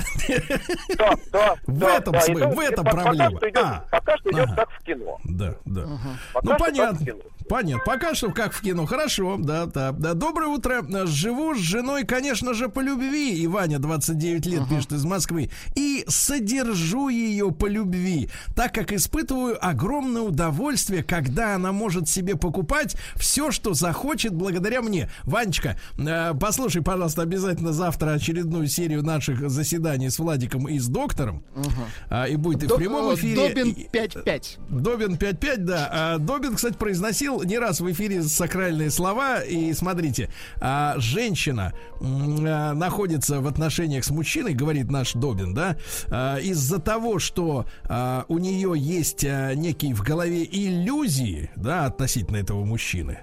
А мужчина из-за фетишей всяких разных. И вот ты, в принципе, Ванечка, говоря таким примитивным языком, оплачиваешь эти фетиши. Мы не только про одежду, но вообще в принципе. То есть он, она такое у тебя, э, это не, не, не оскорбление, это констатация. Она такой вот манекен твоего тщеславия, да, получается? Ну, если откровенно, да, ты вот ей можешь купить по такой поясок какой-нибудь или шубку, или сапожки. Смотришь на нее и радуешься такой, да, какой я молодец, да, что Да, могу ай, себе позволить хорошо, кукленыша-то моего любимого э, э, нарядить в эти гуччи. Да, да. Ну что, ребят, ну это психология, да. Давайте Пашу из Питера послушаем. Наш ровесник Павел, доброе утро. Доброе утро, Сергей Валерьевич. Да, Владик, да, всем привет, да. слушатели. Слушайте, буквально недавно расстался с женщиной, которая все время постоянно отсюда мало ее так ты не хочешь это, не хочешь того, Развиваться не хочешь, да? Так, мне одному так комфортно, я утром просыпаюсь, я ничего этого не слышу, я весь день... Да, немножко скучно без женщины, но, слушайте, лучше так, чем постоянно, постоянные вот эти вот все вот. А сколько вы, сколько вы времени э, вот под натиском при- жили? Четыре года у меня кровь из ушей скоро. А сразу была вот э, усл- Нет, выдвижения? это было, это было все так красиво завуалировано, это все было так э, постепенно, постепенно, постепенно вот этот вот груз давил, давил. Мгм. Понятно. И наконец, и наконец понял, что э, лучше одному. Грустно. Пришел, пришел, Грустно. пришел, наконец, финальный конец. Да. Да. Спасибо, Паша. Спасибо за честный. Вот тоже честный вариант ответа, правильно? Можно не только честно говорить, что подживать с мужиками за деньги это нормально. Можно честно говорить, что одному лучше. Из Иркутска Андрей пишет: э, живу с женой красавицей, умницей, отличной хозяйкой уже 20 лет. Ни разу за весь срок не упрекнула деньгами. Вот смотрите, и, видимо, не потребовала. Общая зарплата составляет у нас около 80. Я рабочий, она бухгалтер. Шкуровских понтов не имеет, чем меня очень радует. 20 лет. Вот видите, Очень бывает хорошо. и повезло. Бывает и Сообщение повезло. от девушки с вашей родины, Сергей, Давайте. из Ленинграда. Доброе Так. утро. Живу, потому что он, внимание, классный, помогает мне дома, улучшает мою жизнь, веселит, носит сумки из магазина. Внимание, Сережа, а сейчас Ну, самое главное. да. Дарит мне регулярные мышечные спазмы. Катя СПБ 35. О, слушайте, ну наконец-то, наконец. Слушайте, а давайте так, эфир честных людей, да, давайте. Не, ну хорошо давайте, написал. давайте вот эти вот бабочки в животе, вот эту пошлятину эту, заменим вот на такую физкультуру, да, такую примитивную. Вот из Татарстана, из Казани Ну-ка. пишет Сережа, 33 года. Я знаю, что жена со мной по любви. За 10 лет мы многое вместе пережили, и взлеты, и падения, и по заграницам ездили, и последнюю горсть гречи доедали без Хорошо. работы. И все вместе. Да, отлично, ребят, отлично. А, Пишет мужчина, Рязанская область. Живу, потому что дети. Мне 40 лет, у меня живот. И вряд ли найду себя более молодую. Пр- привычка дело такое. Пишет мужчина. Да, ну вот смотрите, из Ханты-Мансийска. Э, Доброе утро. Что за издание тиражирует такие исповеди, в который раз убеждают, что необходима цензура, и чем жестче, тем лучше. Это же пособие и пропаганда проституции. Такие публикации, в том числе, переворачивают и искажают ценности в головах подрастающих, взрослеющих молодых людей. Я, в общем-то, отчасти с этим могу согласиться, потому что сегодня э, нет, к сожалению, да, нет такого э, авторитетного контроля за э, политикой э, редакций, да, и, соответственно, эти редакции идут на поводу у э, таких женщин, публикуя эти материалы, ну, чтобы им как бы м, потрафить, да, то есть э, поднять само, самомнение, да, то есть, ну, да, это нормально. А с другой стороны, действительно, это, это в, полный смысл, в полном смысле можно назвать пропагандой такого образа жизни. Потому что пропаганда это не с трибуны, ребята, когда говорят там, делай то, голосуй так, это, это чушь собачья, это не пропаганда. Пропаганда это когда незаметно, исподволь э, рисуется картина как надо, понимаете, да, и расставляется оценка, что вот это хорошо. А не то, что тебе там говорят, делай это, делай то. Это какой-то примитив, да. Давайте Марата из Казани послушаем. Маратыч, доброе утро. Да, Сереж, привет. привет. Мужчина, ну Владислав. вот скажи, скажи, вот ты из-за чего со своей женщиной? Из-за каких причин? Сл- сл- Слушай, вот э, совершенно честно скажу, влюбился, и э, это было невзаимно. Шесть лет я ухаживал за ней, бегал, э, и как бы все случилось. Девять лет назад мы поженились. э, и у нас вот буквально сейчас сыночек подрастает, ему 10 месяцев. И я что хочу сказать. Супруга со мной сейчас точно не из-за денег, хотя постоянно меня на эту тему пилит. Карьера, деньги, это Ну да, а как безусловно. она, Но- когда она начинает а почему обычно? я знаю, что не из-за, ден- не из-за денег? Да потому что я долгое время был нищебродом и жил скорее за ее деньги. Но карьеру построил и сейчас занимаю руководящую должность с хорошей зарплатой. И как бы вот сейчас, только спустя 15 лет нашего знакомства, как-то все налаживается. Ну она до сих пор тебя зудит-то. А, ну конечно, слушай. Это уже ну, стайлинг. А, она создает, создает генерала, понятно. Но, да, но хотя бы, хотя бы должность начальника за.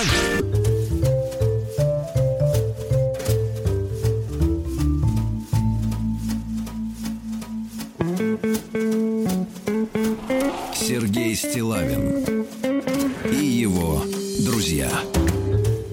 Итак, э, как говорится в кавычках, честная статья в глянце для женщин о том, что можно, оказывается, да, можно жить только с теми, кто может оплатить расходы. Правильно? Да-да-да. Ну вот мы сегодня об этом говорим.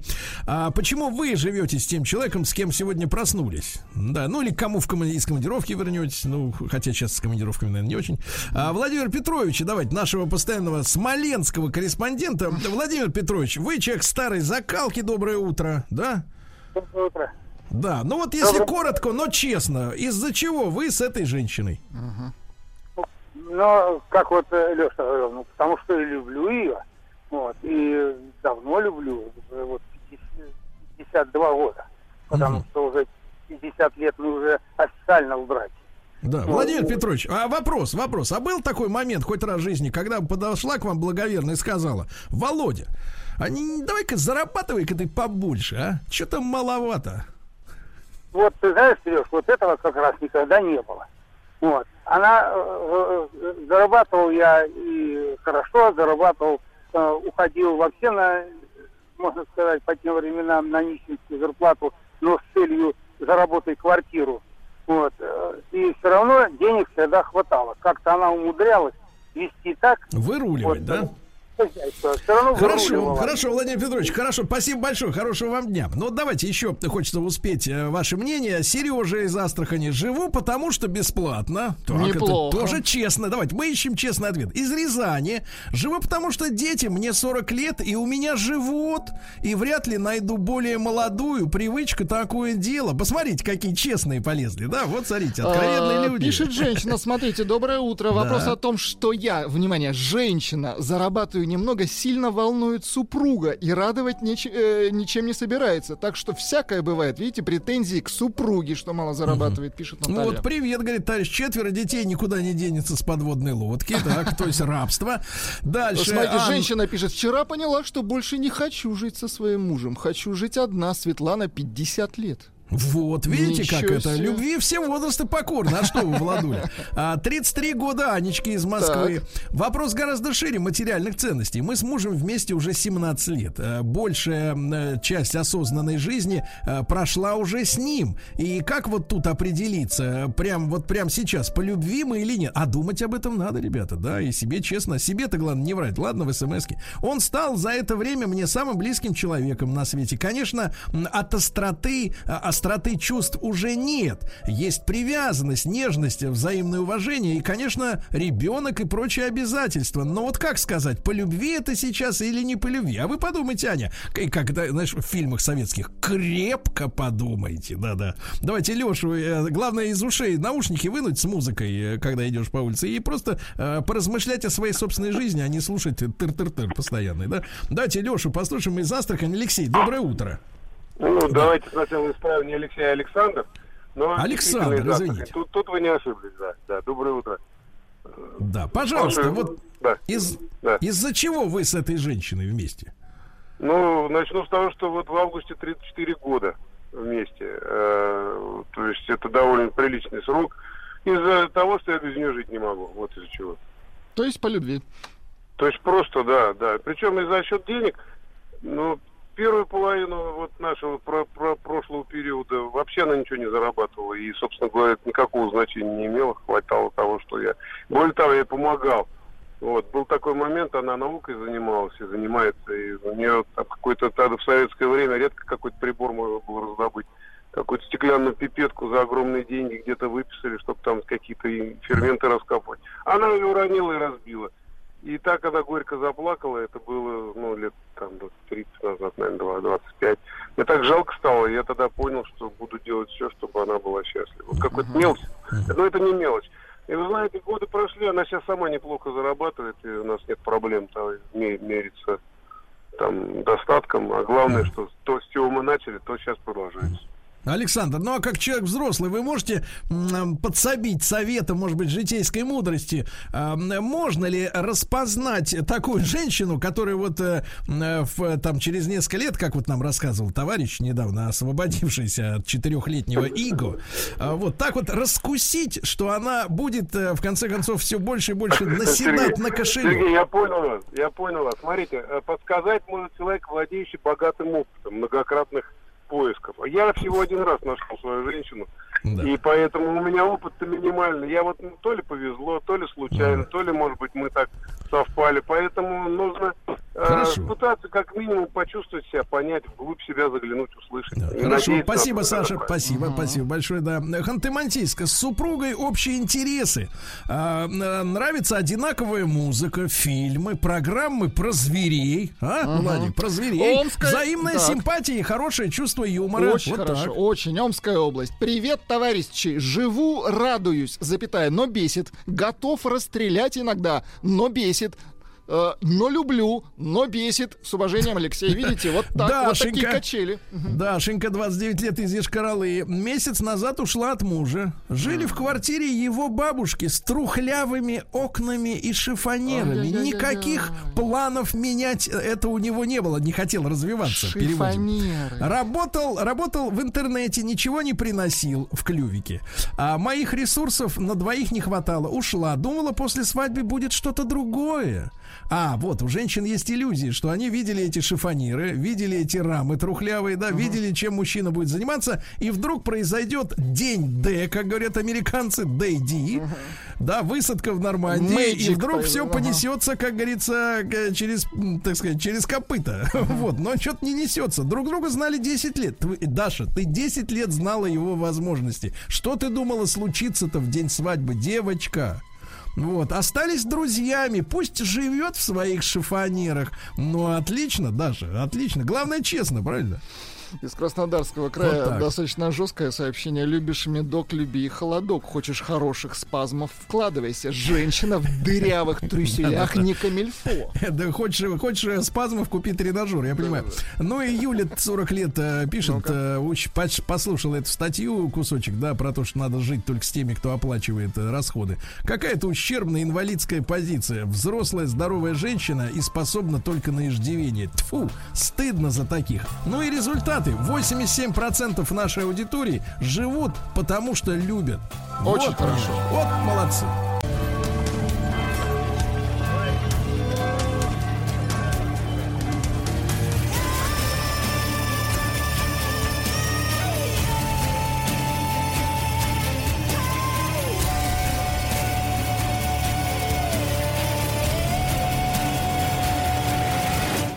История и болезни. Дорогие друзья, э, рад приветствовать на прямой связи с нашей студией Дмитрия Алексеевича Гутнова. Дмитрий Алексеевич, доброе утро. Доброе утро, Вот. Сергей. А, да, доктор исторических наук, профессор МГУ. И для Дмитрия Алексеевича у меня есть прекрасные новости для его семьи. Евросоюз э, не пускает граждан России пока что к себе, так что ваши ближайшие круизы отменяются. Да, Сергей, спасибо за хорошую новость. Алаверды. э, э, Сегодня читаю газеты. В. Западной Монголии объявлен карантин из-за эпидемии чумы. Ну вот и поквитались. съел сырого суслика. Вот. Покви- покви- да, границу на запор. Да. Границу на запор, да. Ну и сегодня, наконец, мы с вами переступаем порог этой самой чумных э, болезней и переходим к новым, связанным с э, желудочно-кишечным трактом. Э, Кстати говоря, э, с тех пор, как вы попросили меня э, две недели назад э, сконцентрироваться на э, этом холерном бунте в Питере в 1831 году, я получил кучу сообщений от наших слушателей. Я не знал, вообще говоря, что нас так много народ слушает. Э, столь- также подтве- п- вашу просьбу подтверждающие. Тут семья Зотовых, Лариса, Сергей, Денис вообще написали, это долой э, чуму, даешь холеру. Дмитрий Алексеевич, вы не увлекаетесь соцсетями. Не увлекаетесь, да. Именно. Поэтому, значит, э, как раньше говорили, по просьбе трудящихся переходим к холере. Да. Значит, ну как сегодня мы знаем, холерная инфекция это острая кишечная как бы сказать, антропонозная, то есть связанная с людьми, инфекция, которая вызывается бактериями, э, видом э, вибрио холера – характеризуется э, фекально-оральным механизмом заражения, поражением тонкого кишечника, э, рвотой, быстрым обезвоживанием организма, я уж про понос говорить не буду, потерей жидкости организма вплоть до шока гиповолемического, который приведет к, э, ведет к смерти. И ВОЗ поэтому относят холеру к особо опасным инфекциям. Значит, что тут сказать? Ну, мы с вами много говорили, вообще говоря, о древних истоках этих всех э, и болезней инфекционных. Э, правда, проблема в том, что эти все древние авторы и историки не имели, э, ну, как бы это сказать, такого четкого описания, не давали четкого описания всех этих инфекций, поэтому в принципе, следы холерных или, по крайней мере, кишечных инфекций, они Э, происходит, ну, можно их, э, так сказать, отыскать в описаниях различных древних авторов, того же Галена, Гиппократа и других светил античной медицины. Но с, да, с холерой довольно интересное обстоятельство есть. Дело в том, что э, неизменно вот э, э все эти крупные эпидемии или пандемии в истории этой болезни – они начинались в одном и том же месте, в Индии, в долине реки Ганг. И есть серьезное подозрение, что регулярные вспышки этого заболевания именно в Индии имеют вот рукотворную природу, связанную с э, священным характером этой реки, э, с постоянными обрядами, которые там происходят, Э, значит, вот этой вот традиции как бы сжигать умерших и опять же в водах священной реки Ганг это, пепел там, значит, как бы развивать и тому подобное. Дмитрий Алексеевич, а наблюдали лично-то такие картины? Они очень страшные. Нет. Я, я, я, не был. Э, я, Дмитрий Алексеевич, удалось побывать, да, даже сказать так, даже хуже, в Непале был. Да-да-да, был в Непале, там тоже самое, вот эта традиция, она вызывает э, ужас э, вот какой-то социально-психологический, потому что действительно это мелкие реки, где, куда гадят священные коровы, тут же вот они тут же гадят, тут же дети, дети берут воду для дома в кувшины, да, и тут же сметают пепел умерших. Это я видел своими глазами, и вот как увидев эту картину, я э, потерял все иллюзии относительно того, как, знаете, иногда наши вот э, люди, в особенности почему-то девушек это касается, да. у, начинают увлекаться индуистской культурой. Вот когда я вот эту со со соцкультуру как увидел, я в ужас пришел, честно говоря. Ну вот, видите, Сергей, вы мне помогли. У меня таких живых впечатлений, конечно, нет. Да, да не вот, дай бог. Поэтому... Лучше, лучше бы я в круиз ездил вместо вас. Меня может компенсировать круизом речные круизы. По-моему, с 28 июня у нас начались. Я не знаю, если меня вытащат в конце лета. Ну, тогда, тогда пойдем на валам, правильно? Угу. угу. Вот. А, так вот, поэтому именно из-за того, что э, зараза исходила из Индии, то довольно долго, вплоть до начала 19 века, это была, скажем так, проблема англичан. Угу. Потому что Индия была колонией, там время от времени происходили вспышки этой болезни разной степени локальности. И эта болезнь, в общем, как бы, может быть, какие-то локальные там вспышки на Ближнем Востоке имели место быть, но все-таки это была индийская проблема. Ситуация изменилась в начале 19 века в связи, мы с вами постоянно это обсуждаем, ростом контактов, вовлечения Индии в жизнь этой Британской империи, э, увеличением э, этого самой эксплуатации там, ресурсов человеческих и природных Индии со стороны англичан. В общем, вместе с как бы кораблями торговыми и прочее, в общем, эта болезнь перешагнула границы этой колонии. Вообще говоря, насчитывают семь пандемий после этого времени. Э, семь пандемий холеры. Первая пандемия началась в 1816 году, а последняя считается в 1961 и длилась аж до 1975 года. А, значит, э, ну, э, для нас, вот то, что мы сегодня будем обсуждать, это правление Николая Павловича, наиболее актуальной являются две эпидемии холеры. Это вторая эпидемия и пятая эпидемия. А, вторая эпидемия из-за того, что именно тогда, собственно говоря, холера стала одной из проблем именно России. Вот. А, потому что э, ведь до этого как бы оспа и чума, две вот таких напасти, и все лекари, и все, так сказать, фельдшеры были заточены именно на эти две болезни, понимаете? Если там как-то связано с э, прыщами или с какими-то там кожными высыпаниями, то обязательно чума, э, значит, э, там другие симптомы это оспа. Значит, ну, а пятая эпидемия холеры замечательна тем, что именно в это время, в связи с развитием там, техники медицинской и вообще развитием медицинских исследований, сначала Роберт Кох в 1883 году открыл возбудителя холеры, которого я уже называл, а в 1892 году, поминаемый мною прошлой передаче, Владимир Хавкин э, сделал первую э, эту вакцину рабочую от холеры. Э, собственно, повторяться я не буду, я уже э, об этом рассказал, поэтому сразу перехожу к делу.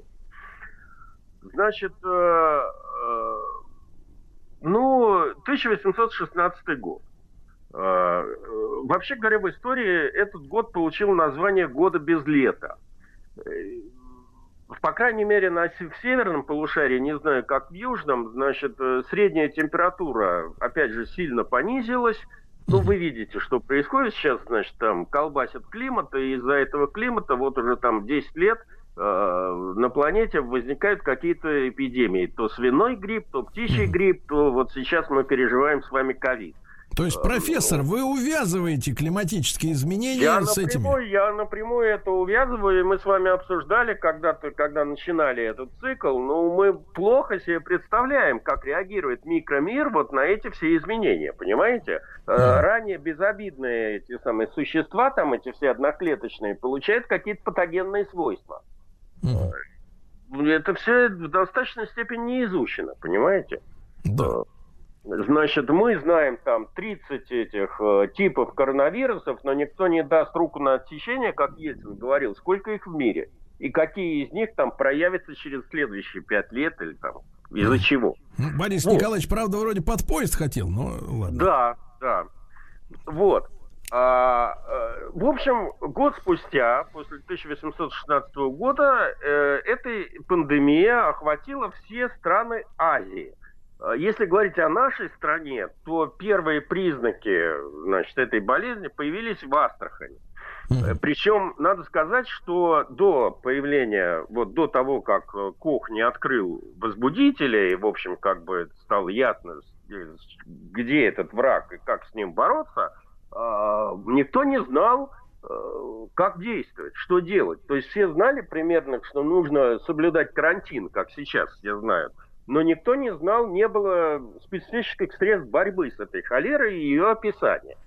Значит, э, э, в Астрахань были срочно командированы из Петербурга доктора Калинский и Хатовицкий, которые э, в русской медицинской традиции дали первое описание холеры и подготовили рекомендации, как избежать заражения.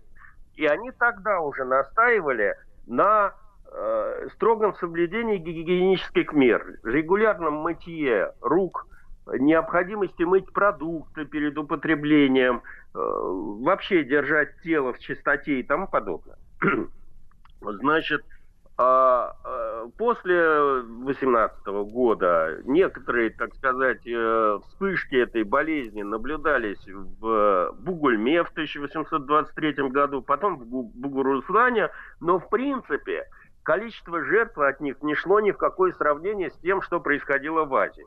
Э, по, вот я нашел цифры, в Википедии, в одном Бангкоке э, в том же 1823 году погибло не менее 30 тысяч жителей. А общая численность жертв первой пандемии исчисляется какими-то шестизначными цифрами.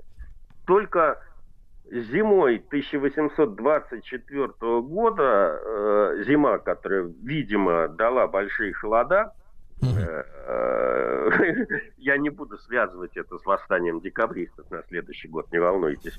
А, значит, э, это привело, к, в общем, к тому, что эта вспышка каким-то образом была локализована.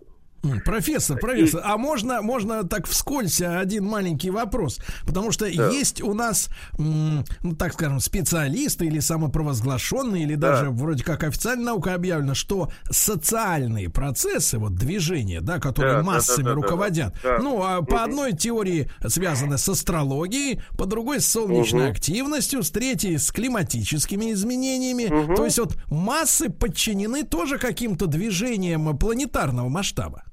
Э, да, но я насчет звезд бы посоветовал вам к Глобе обратиться. Вот если судить с точки зрения человека, ученого светского, то, как правило, к разным рода социальным э, вот этим вот катаклизмам ведет сочетание факторов.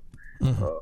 Ну, если говорить о нашей стране, это, как правило, какая-нибудь неудачная война, голод, э, очевидная неспособность властей справляться с поставленными задачами. То есть там э, комбинация факторов, а не какой-то один, понимаете? Да. Э, но, в принципе, так же происходит во всем мире. Это иногда часто драйвером и триггером, как сейчас говорят, бывают именно климатические изменения. Опять же, мы с вами уже много, я не помню, сколько времени назад встречались по поводу смутного времени, ведь э, весь этот кризис начала 17 века совершенно определенно начался с этих холодных лет да. когда там похолодало на несколько лет. Вот. А, э, теперь мы с вами переходим, собственно говоря, к основной теме моего сегодняшнего, выступления второй пандемии. А, э, как в пер, первой пандемии Россия более-менее, так сказать, э, проманкировала. В общем, жертв было мало. Что нельзя сказать про вторую пандемию? А, невольными разносчиками этой заразы стали русские войска, которые участвовали как минимум в двух военных кампаниях в это время. 1826-28 год в русско-турецкой войне да. и э, в русско-персидской войне, по-моему, 1828-29 год. Уже там наблюдались какие-то странные случаи кишечных инфекций. Вообще говоря, для боевых действий э, это явление нормальное – мы с вами, надеюсь, посвятим одну из передач следующих какому-то тифе, тифу и дизентерии, и я расскажу довольно интересные факты из этой области. Поэтому изначально э, холеру не идентифицировали. Пока э, эти случаи заболевания наблюдались на фронте, опасность была не столь очевидна. Но после того, как солдаты стали возвращаться в места постоянной дислокации в Россию, за ними, собственно говоря, пошла и зараза.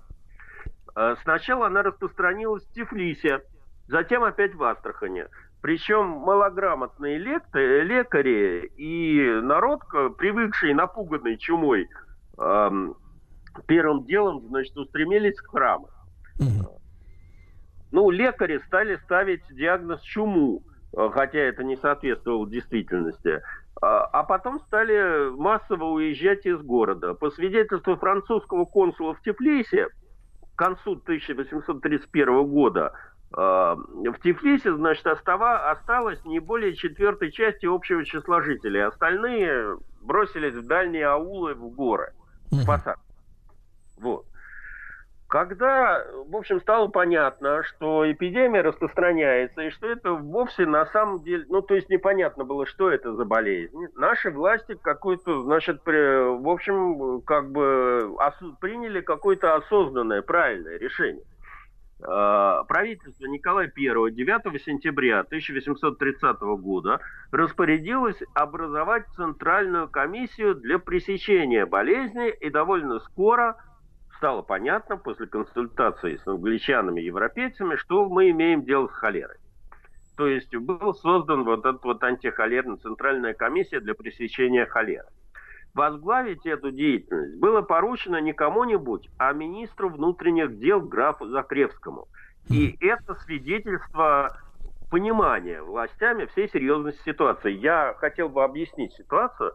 Дело в том, что это сейчас у нас, э, как бы, ну и сейчас, в общем, э, четверка министров силовых, она всегда играет важную роль. Но все-таки министр внутренних дел сейчас не играет той роли, которую он играл в Российской империи всегда. Ведь э, если посмотреть э, дневники вот наших императоров, то первым на, значит, это э, к императору входил и больше всего времени проводил министр внутренних дел, потом там министр армии, и потом все остальные по списку. Сам последний, кстати говоря, министр народного просвещения.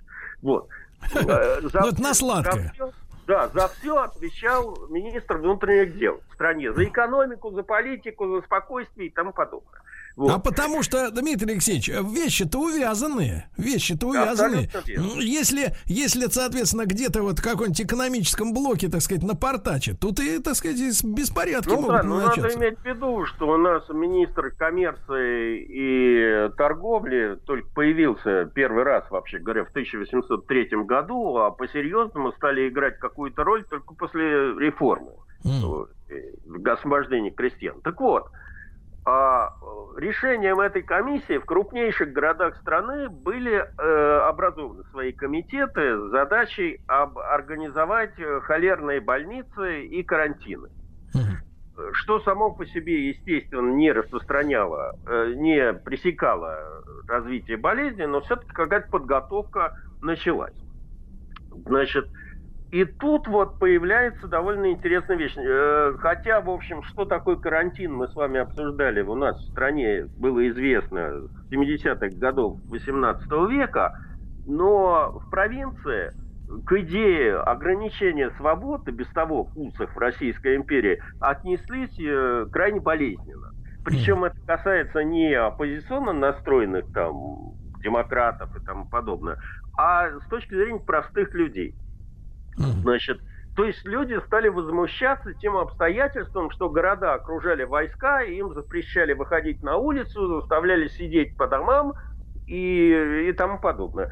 И в отсутствии информирования населения нормально, учитывая то, что страна была неграмотная, повально, а, значит, соответственно, методы должны были быть не печатные, а как-то разъяснительные – все это начало приводить к волнениям. И вот эти вот волнения в большей степени связаны не с самой болезнью, а с вот этой вот неумелой реакцией властей на эту болезнь, причем реакции не медицинской, поскольку, в общем, не было еще лекарств ну, да. холеры, а информационный, приводило к тому явлению, Дмитрий называется да. солярные пункты. Все. Да. А, а, Дмитрий Алексеевич, продолжим сразу после новостей новостей спорта. Сегодня о пандемии холеры э, при Пушкине еще, которая произошла, говорим.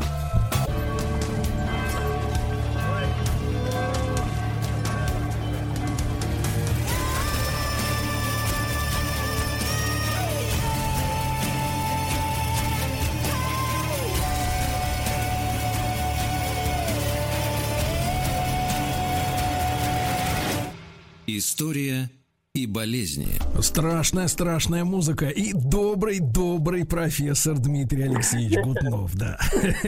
Работаем на контрасте. Да. Продолжаем наши ужасы. 15 ноября 1830 года э, холера объявилась в Тамбове. Появились первые больные, но тогда по распоряжению местного холерного комитета немедленно оцепили дома заболевших и вообще весь город посадили на карантин.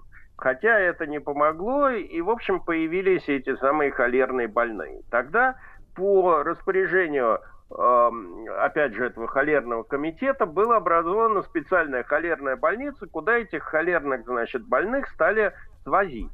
Надо сказать, что лечить тогда холеру не, не умели, поэтому, э, в общем, основное как бы лечение было кровопускание, разного рода горячие ванны, и прочие, значит, процедуры.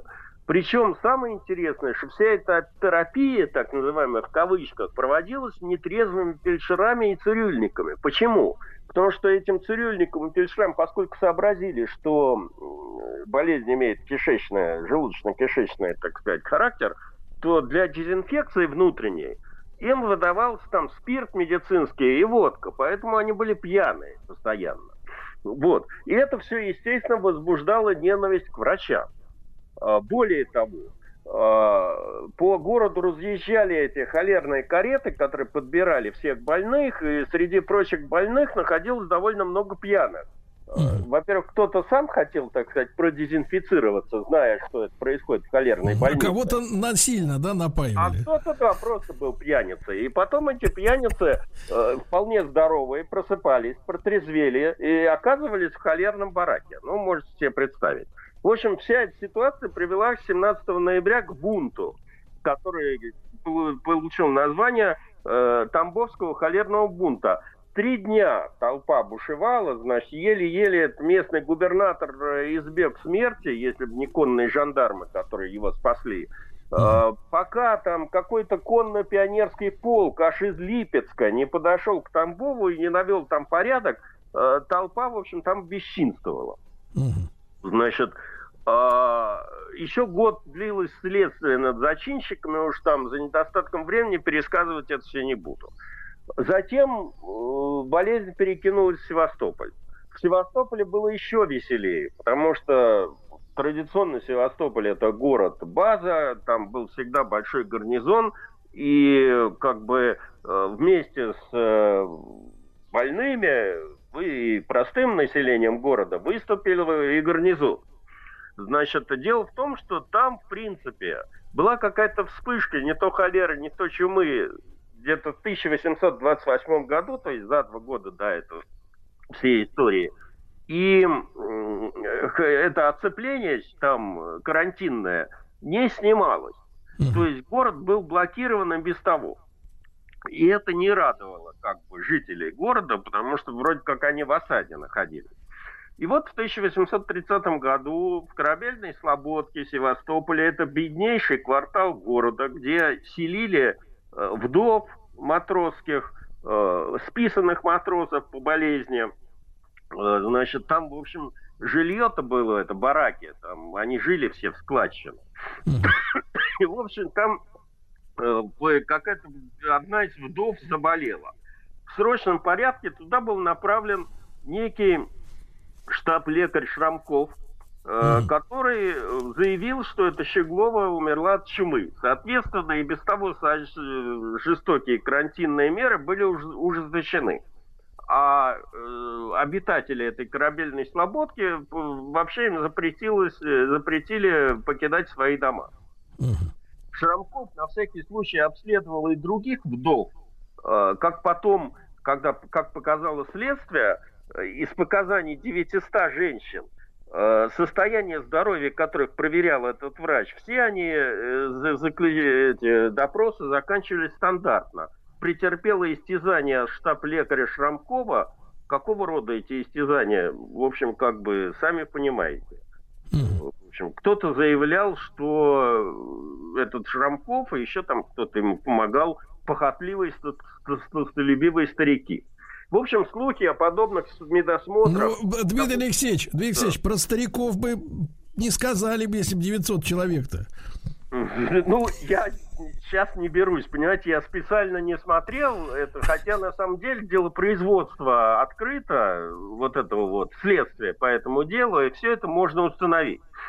А, значит, э, в общем, слухи об этих медосмотрах довольно быстро распространились по городу и стали катализатором общегородского восстания. Э, возмущенные горожане и даже перешедшие на их сторону части гарнизона штур, взяли штурмом дом губернатора. Кстати говоря, пострадал э, генерал-губернатор Севастополя Николай Алексеевич Столыпин, дальний родственник нашего прославленного премьера. Э, значит, э, а самого, кстати говоря, его тут конкретно убили, его толпа линчевала. Значит, э, вторая колонна восставших взяла в плен начальника карантинного оцепления контр-адмирала Скаловского и заставила его снять своим, значит, там, распоряжением этот карантин. В общем, для восстановления государственной власти в Севастополь 7 июня 1830 года был введен аж пехотный корпус 12 э, который э, квартировал в э, Бендерах под командованием генерала Тимофеева. И только после этого, в общем, как бы этот холерный бунт удалось э, подавить. Хотя эпидемия продолжала шествовать по стране. Значит, э, в сентябре 1830 года появились холерные больные в Москве. Тут э, была в Москве, значит, э, основано несколько холерных больниц, среди которых была Ордынская больница, Басманная больница, но количество жертв росло. Хотя закрывались правительственные учреждения и фабрики, помещики разбегались, так сказать, по своим окрестным имениям. Э, все разговоры жителей города сводились к холере, и тут власти более-менее, значит, э, применили меру соответствующей ситуации, помимо карантина.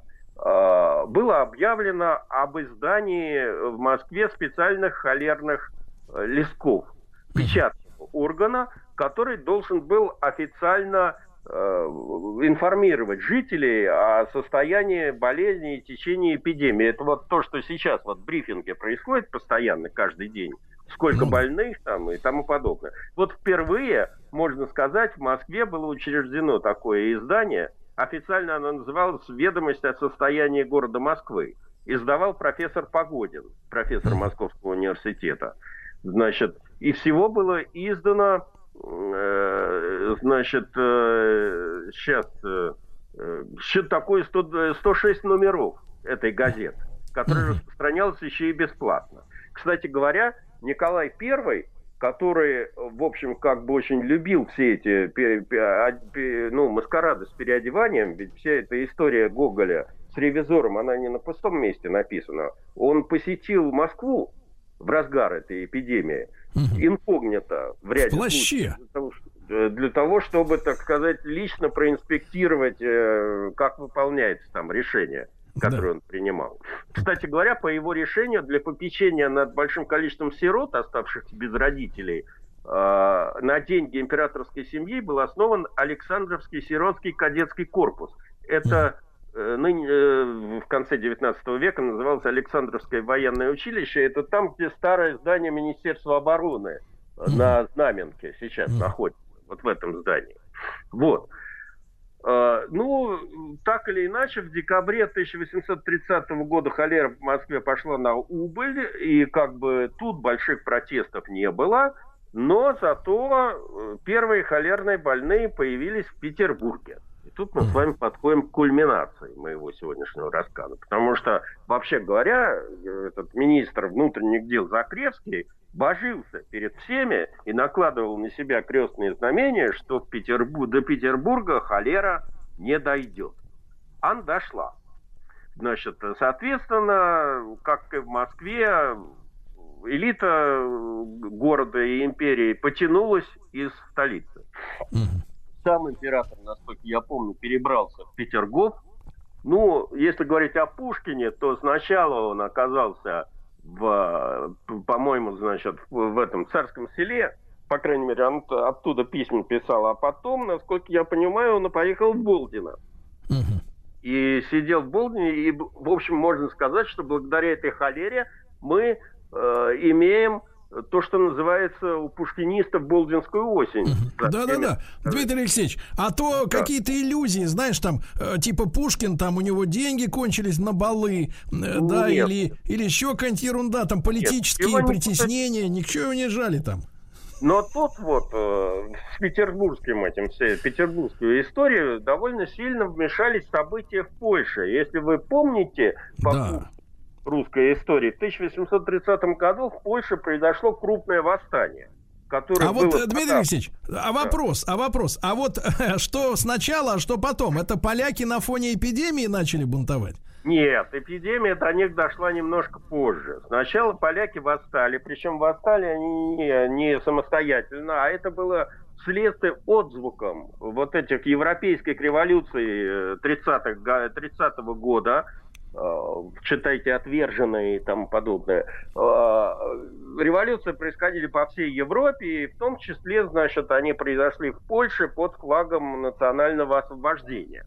Но у нас в Петербурге это все получило своеобразный отклик, потому что то ли, я, я уж не знаю, это было, так сказать, следствие нашей правительственной пропаганды, или как бы, э, ну, в народе распространился слух, что, значит, э, на деньги польских инсургентов э, местные лекари, напрочь коррумпированные, везде травят простой народ понимаете? Значит, эм, а полицейские и доктора по наущению, так сказать, поляков э, вот э, губят простые, простых людей. Бдительные горожане устраивали самосуд над подозрительными личностями. Причем э, есть довольно много, так сказать, просто воспоминаний людей, которые видели такой самосуд. Прямо на улице? Да, на улице. Там, допустим, та же самая Панаева, возлюбленная Некрасова, наблюдала с балконом э, расправу над подобным отравителем. По виду это был мелкий чиновник, вся вина которого заключалась в том, что он купил полфунта картофельной муки и сунул в карман шинели. В какой-то момент кулек с мукой разорвался и запачкал покупателю руку. Кто-то из прохожих истошно закричал «отравитель!» и мигом образовалась толпа, которая стала избивать несчастного. Вот уровень паники был такой. Почему в Москве вот они догадались газету издавать, а в Питере такого не было, я понять не могу. А, препаратов для борьбы с холерой не было, поэтому быстро нашлись, как всегда у нас бывает, альтернативные способы лечения. А, в частных домах, квартирах появились ложки с дегтем или красным перцем, сухим. Товарищи, товарищи, записывайте.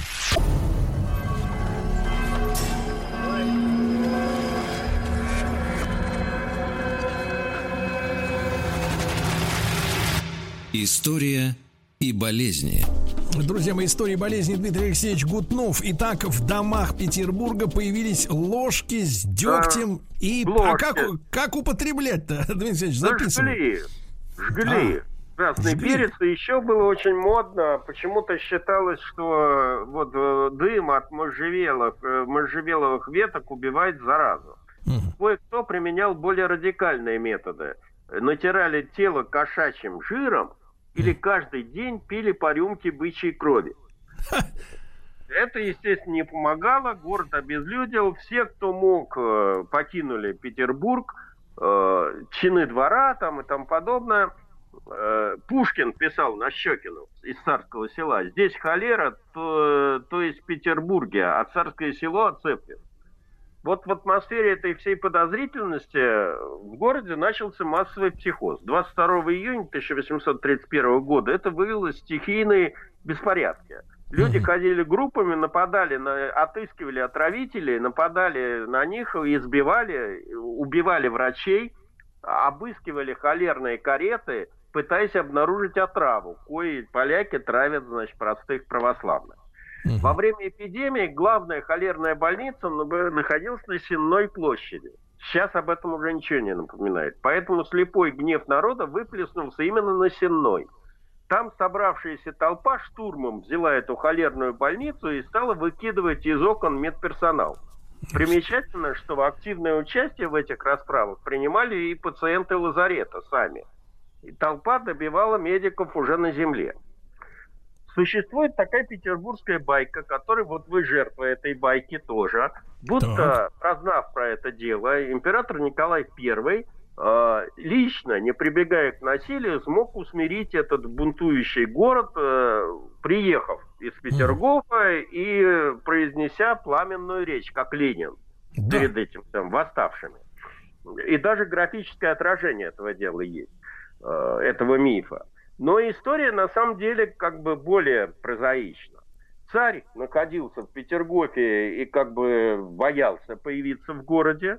То есть э, решение о том, что делать с бунтовщиками на Сенной площади, принималось на совещании военного губернатора Санкт-Петербурга, коим тогда был граф Петр Эссен, герой войны 812 года. В общем, по итогам этого совещания, поскольку принимали участие в основном военные, то было принято решение о силовом, так сказать, подавлении этого бунта. Благо, так сказать, опыт с Польшей уже был. Соответственно, э, на Сенную были введены усиленные артиллерией гвардейские полки. Э, народ, бесновавшийся там, на, на народ обрушился саперный батальон, один из батальонов Измайловского полка, всех привели в более-менее повиновение, и только после этого, когда, в общем, все бунтовщики были не то чтобы арестованы, они, их помещать было некуда, потому что как бы их слишком много было, их на этой же площади и оставили под охраной гвардейцев.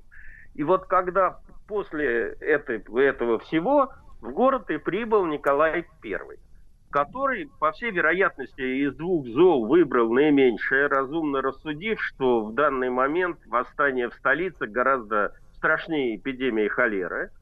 А, он появился на площади и действительно обратился к своим подданным, так сказать, с речью, в которой была укоризна, в том, что, ну, ну, понимаете, главный источник этого рассказа об этом – это начальник третьего отделения императорской канцелярии э, граф Бенкендорф.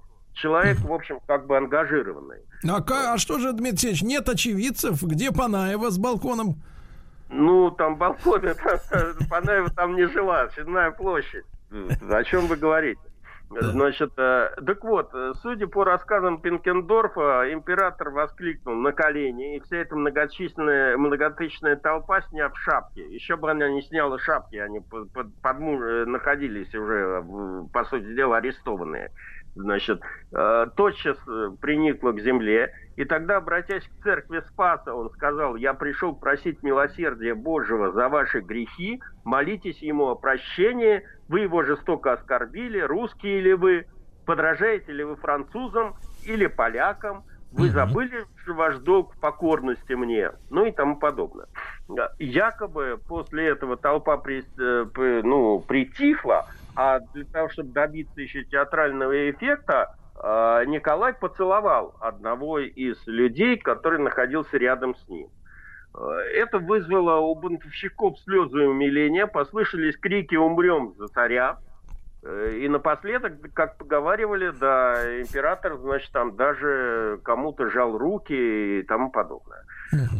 А, э, значит... Эм, ну, замечательно же, Дмитрий Алексеевич, ну, замечательно же совершенно замечательная картинка, которая была впоследствии канонизирована нашей имперской пропагандой. Во-первых, во всех изданиях питерских появились замечательные картинки, которые вы сейчас можете в интернете найти о том, как э, Николай обращается к народу. А во-вторых, когда Николай умер, вот на памятнике Николаю Первому, который у Исаакия стоит, на постаменте – Э, даже барельеф есть о том, как э, Николай I усмиряет вот простой народ. Тут ну, надо иметь в виду, что пропаганда еще так сработала по той причине, что за пять лет до этого в схожей ситуации Николай I не церемонился, а, так сказать, на вопрос дайте им либо Конституцию, либо картечь, он выбрал картечь. Понимаете? Mm. Да, понимаем. Вот. Дмитрий Алексеевич, вот. ну что же, огромное спасибо за этот рассказ. Дмитрий Алексеевич Гутнов, доктор исторических наук, профессор МГУ. Вся серия э, о пандемиях в, на сайте радиомаяк.ру.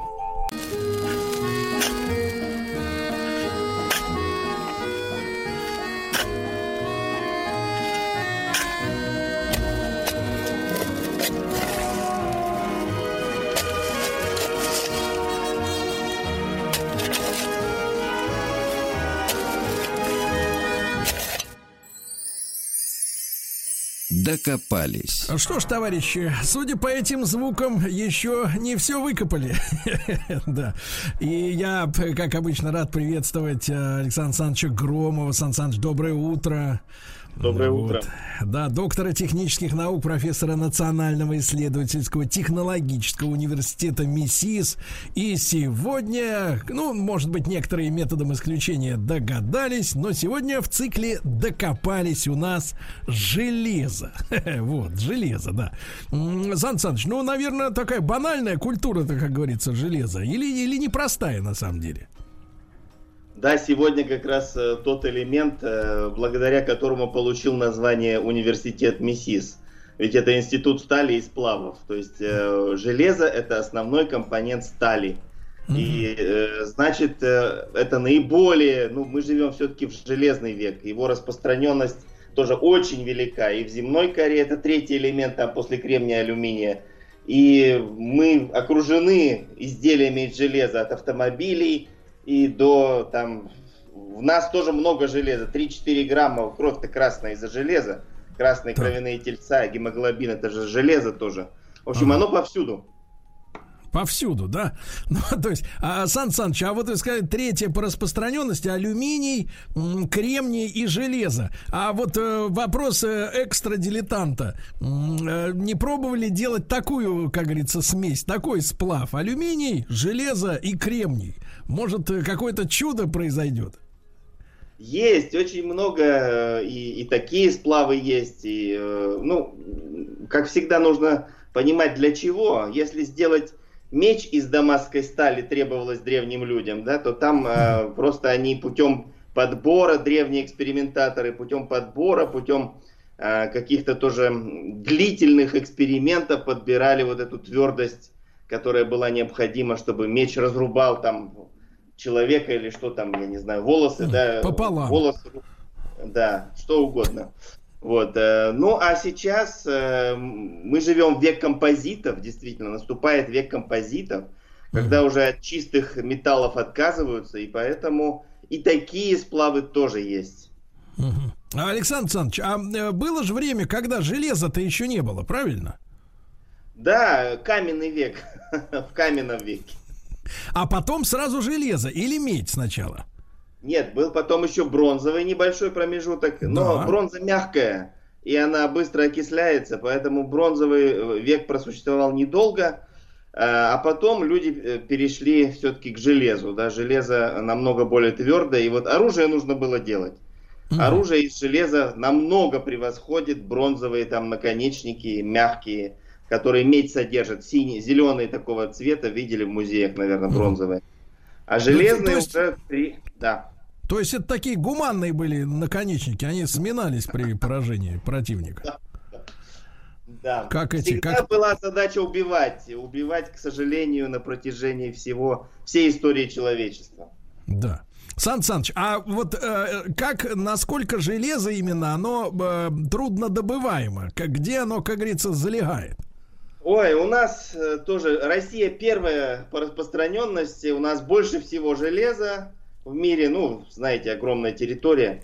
И поэтому вот у нас есть Курская магнитная аномалия, наверное, у всех на слуху. Э, Оно залегает в виде минерала э, магнетита или гематита. Это оксиды железа. И э, везде можно найти. Вот, скажем, красный кирпич, из которого наши дома построены. Его цвет тоже обусловлен оксидом железа. Ржавчина, она такого э, красноватого цвета. Это тоже оксид железа. Поэтому железа очень много в нашей стране. То есть, если надо, то мы дома разберем кирпичные и оттуда железо достанем. Нет, ну там мало, конечно. Э, Целесообразно добывать. э, Вы уже сейчас, Сергей, стали экспертом. Да. И знаете, что целесообразно добывать, когда определенный процент этого вещества содержится в руде. Конечно. Э, Ну, поэтому здесь нужно где много железа искать руды. Да. А, Сан Саныч, а, кстати, вот вы упомянули Курскую магнитную аномалию. А помню, легенды ходили, что якобы из-за вот этого магнитного поля у немцев моторы вставали в танках. Врут, брешут. Нет, ну не настолько сильно, что моторы не могут, не, нельзя остановить. Все-таки это довольно слабое магнитное поле. У нас Земля это тоже магнит. У нас же ядро железное из железа состоит. Именно поэтому мы живем вот в защите нашего магнитного поля, которое нас защищает от э, частиц, э, летящих с Солнца, высокоэнергетических. Поэтому, так сказать, А вот вы везде- представляете, Сан Саныч, тут недавно были новости о том, что э, магнитное поле-то якобы только до седьмого этажа шарашит. Или там до восьмого. А что дальше? А люди, которые там в Москва-Сити сидят, бедные, они там, соответственно, уже как бы сами крутись как хочешь. Поля нету. Сергей, ну, конечно врут. Появляются теории вот типа плоскоземельщиков, да, но Да, это да, да. ни в Наши какие люди. ворота не лезет. Ма- Магнитное поле рас- распространяется даже до уровня МКС, и космонавты в МКС защищены достаточно им от э, воздействия высокоэнергетических частиц. А вот на Луну лететь там поля уже нет. Поэтому летали ли американцы или нет, еще неизвестно. Вот, а, Сан Саныч, смотрите, мы с вами на плоскоземелье-то, как говорится, немножко разминулись, а про Луну есть о чем пошуршать, правильно? Действительно, да. А что вот действительно было бы так вот, если честно говорить, то поскольку все-таки это связано с э, железом, опять же, оно там шарашит внутри Земли, да, крутится изо всех сил. Кстати, Да. Алло. Да, Сергей у нас пропал, но вы можете продолжать. Сан А, то есть я в эфире, Да, да, да, да? да, вы в эфире, а Сергея сейчас мы попробуем вытащить из его берлоги. Мгм. Хорошо, да, маг- а, магнитное поле. Да, да, да, о алло. чем-нибудь просто про- продолжите, расскажите, а мы сейчас с Сергеем попытаемся связаться. Я сейчас, да, давайте про магнитное поле Очень расскажу. хорошо, давайте. Да, магнитное поле Земли, эм, оно простирается на несколько сотен километров вокруг Земли и защищает нас от потока вот этих вот радиоактивных, э, высокоактивных частиц, летящих с Солнца. И поэтому мы можем быть благодарны железу и здесь за то, что в центре Земли у нас его много, и оно формирует вот эти вот магнитные свойства, защищающие нас Мгм. от воздействия жесткой радиации. Ага. Вот, э, ну что еще э, можно сказать про железо? Железо, конечно, эм, получают, пол- научились получать очень давно. Это еще там до египетские и до шумерские времена, эм, тысячи лет э, до нашей эры уже находили эти железные там тоже изделия, наконечники. Получалось оно из песка черного, которые говорят, что вот по берегу Черного моря находили этот черный песок. Подождите, Затем- железо из песка? Это как? Э, Да, этот песок это гематит, минерал гематит, феррум 3О4 как раз, Мгм. вот, э, из черного песка. И э, поэтому этот минерал гематит, вот его древние люди пытались э, в кострах вместе с углем, видимо, как-то прогревали, плавили. Все же открытие случайно получается, точно так же, как случайное открытие стекла. Э, Сплавили песок просто с содой и увидели, что прозрачный черепок образовался. Так и здесь сплавили песочек этот э, с углем, там в, в потоке уго- угольных, э, значит, вместе с угольными какими-то остатками обработали и увидели, что образуется такой вот твердый кусочки твердого ковкого металла. Ка- камнями стали долбить, они не бьются, не хрупкие. Значит, можно ковать. И вот так, я думаю, открытия были сделаны эти. Э, Сан Саныч, я вернулся. Очень Сергей, здравствуйте, здравствуйте опять. Да, вы знаете, вот как только я заговорил о полете на Луну, сразу вырубило оборудование. Слушайте, это не, не случайно. Это вы, вы не туда полезли, Сережа. Это главное доказательство, да, того, что происходит что-то с нами, со всеми. Вот, товарищи, вопрос-то в чем? Э, Сан Саныч, а ведь у, у- у- у железа главная опасность это ржавчина, правильно? Потому что оно начинает гнить. Вот. Да, да. И вот это можно поговорить о задачах защиты и различными методами от гниения. Ну, защита железа от коррозии э, тоже да- давняя очень задача. Ее решили давно с помощью производства так называемой нержавеющей стали, которой э, содержание углерода определенное, и там добавляют еще другие добавки, э, такие как никель, хром. э, вот у нас ложки нержавеющие, мы кушаем посуду из нержавеющей стали, ножи и так далее. Это тоже уже очень старая технология. Но если вы даже оставите ножницы, скажем, из нержавеющей стали в ванной, где высокая влажность, то все равно постепенно они начинают э, окисляться, то есть покрываться ржавчиной. И эта проблема коррозии, она, конечно, ну, будем говорить так, э, решается только в определенном времени. А так э, со временем все корродирует. И все изъедается ржавчиной, потому что наша атмосфера насыщена кислородом, который является окисляющим вот этим элементом, и водой, которая тоже э, может окислять. Особенно для судов морских, там, конечно, очень серьезная проблема это ржавчина. Как ни крась, все равно, то есть они со временем корродируют и элементы конструкции и так далее. Вот. Ну, скажем, такие известные железяки, как Эйфелева башня, вот, э, они, конечно, меньше подвержены коррозии, там не такая катастрофическая, потому что там толстые железные конструкции, стальные конструкции используются. Чем толще сталь, тем понятно, что она будет э, меньше корродировать во времени просто. Но коррозия охватывает все абсолютно. И в том числе и нас с вами. Да вы что, Сан Саныч, что вы такое говорите?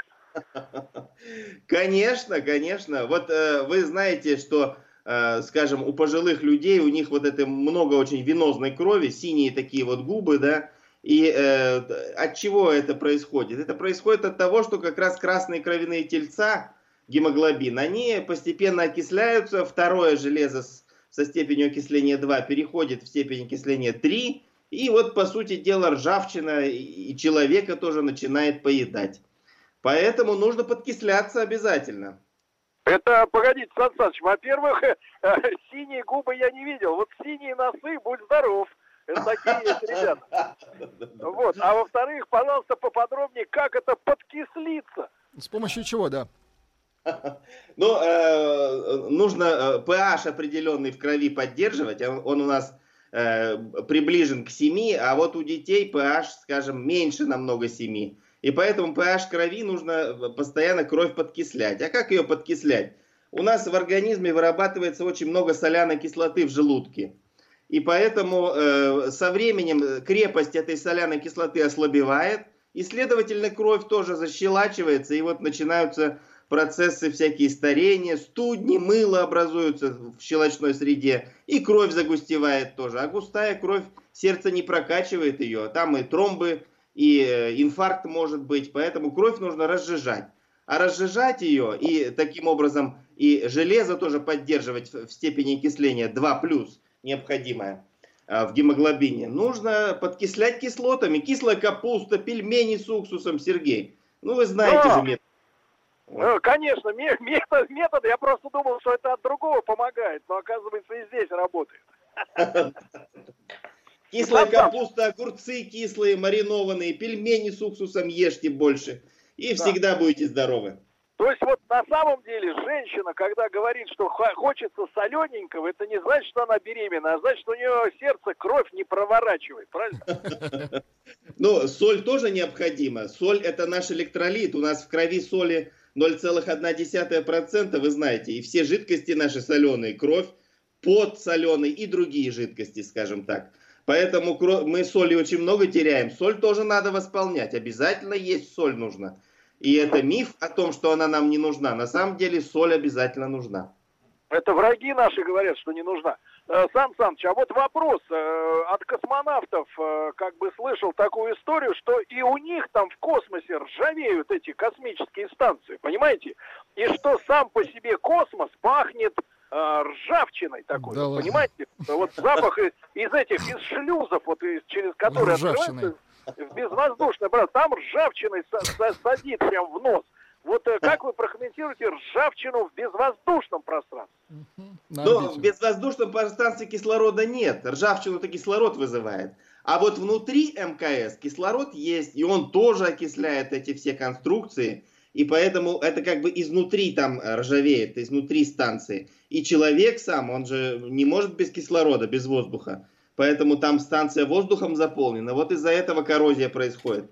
И вы совершенно правы. Некоторые люди могут даже чувствовать запах вот, этих, вот этой ржавчины.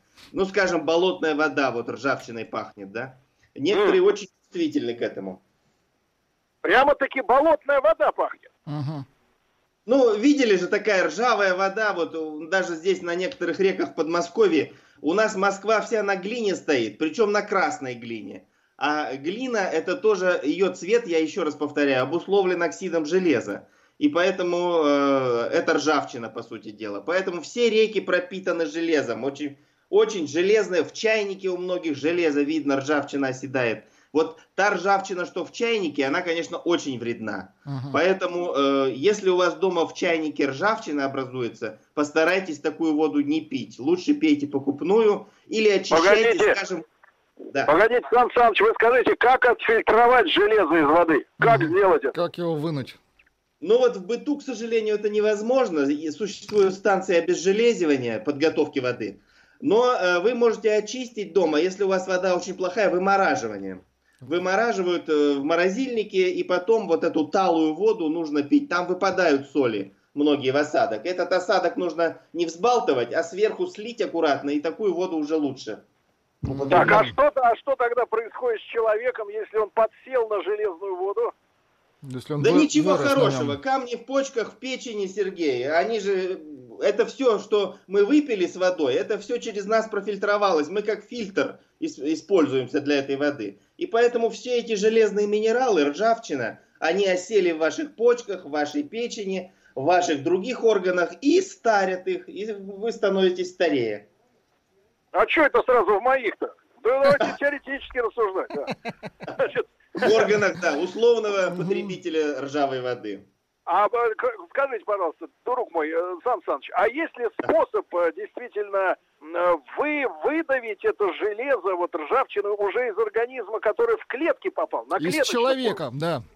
Вывести. Сергей, опять-таки тот же самый рецепт. Подкисляйтесь. Кислоты растворяют эту ржавчину. Если э, говорить про наш организм, то у нас соляная кислота, аж хлор вырабатывается в желудке. Но она, еще раз повторяю, слабеет с возрастом, поэтому, ну, солянку, наверное, пить это уж слишком, но вот уксус, скажем, можно вполне там по ложечке разбавленный, очень сильно разбавленный, не эссенцию ни в коем случае, но по ложечке там в день на стакан воды употреблять, и только польза будет. Так то, то есть, вот смотрите, Сан Саныч, ведь э, на уксус, он содержится, например, в таких соусах, как табаско, или, например, шрирача, есть такой таиландский острый соус. То есть, в принципе, это все работает на очищение организма от железа. Совершенно верно. И других э, осевших там минералов. И кальция в том числе. Кальция много. Вот в чайнике, если у вас рыжая накипь, это значит железо. А если белая накипь, это кальций. От кальция вообще невозможно избавиться. Он тоже откладывается везде. И растворить его тоже можно только кислотами. Вот посмотрите на итальянцев. У них на столе всегда бальзамический уксус, ачето бальзамико. И у немцев, там в Европе везде, во многих кухнях. И поэтому они так долго живут. У них продолжительность жизни больше 80 лет средняя. Ну, сейчас, правда, вот упала из-за коронавируса, конечно. То есть не потому, что они в Италии, а потому, что у У них них уксус. уксус, да. Хорошо бы забрать у, на- у них этот уксус. А он продается в любом магазине. Можно купить яблочный или любой другой. Ну, давайте, товарищи, мы будем бороться с техническими проблемами. А, Александр Александрович Громов с нами, доктор технических наук. Мы сегодня о железе говорим. И, конечно, о мифах и чудодейственной силе водки мы тоже сегодня Очень поговорим. хорошо.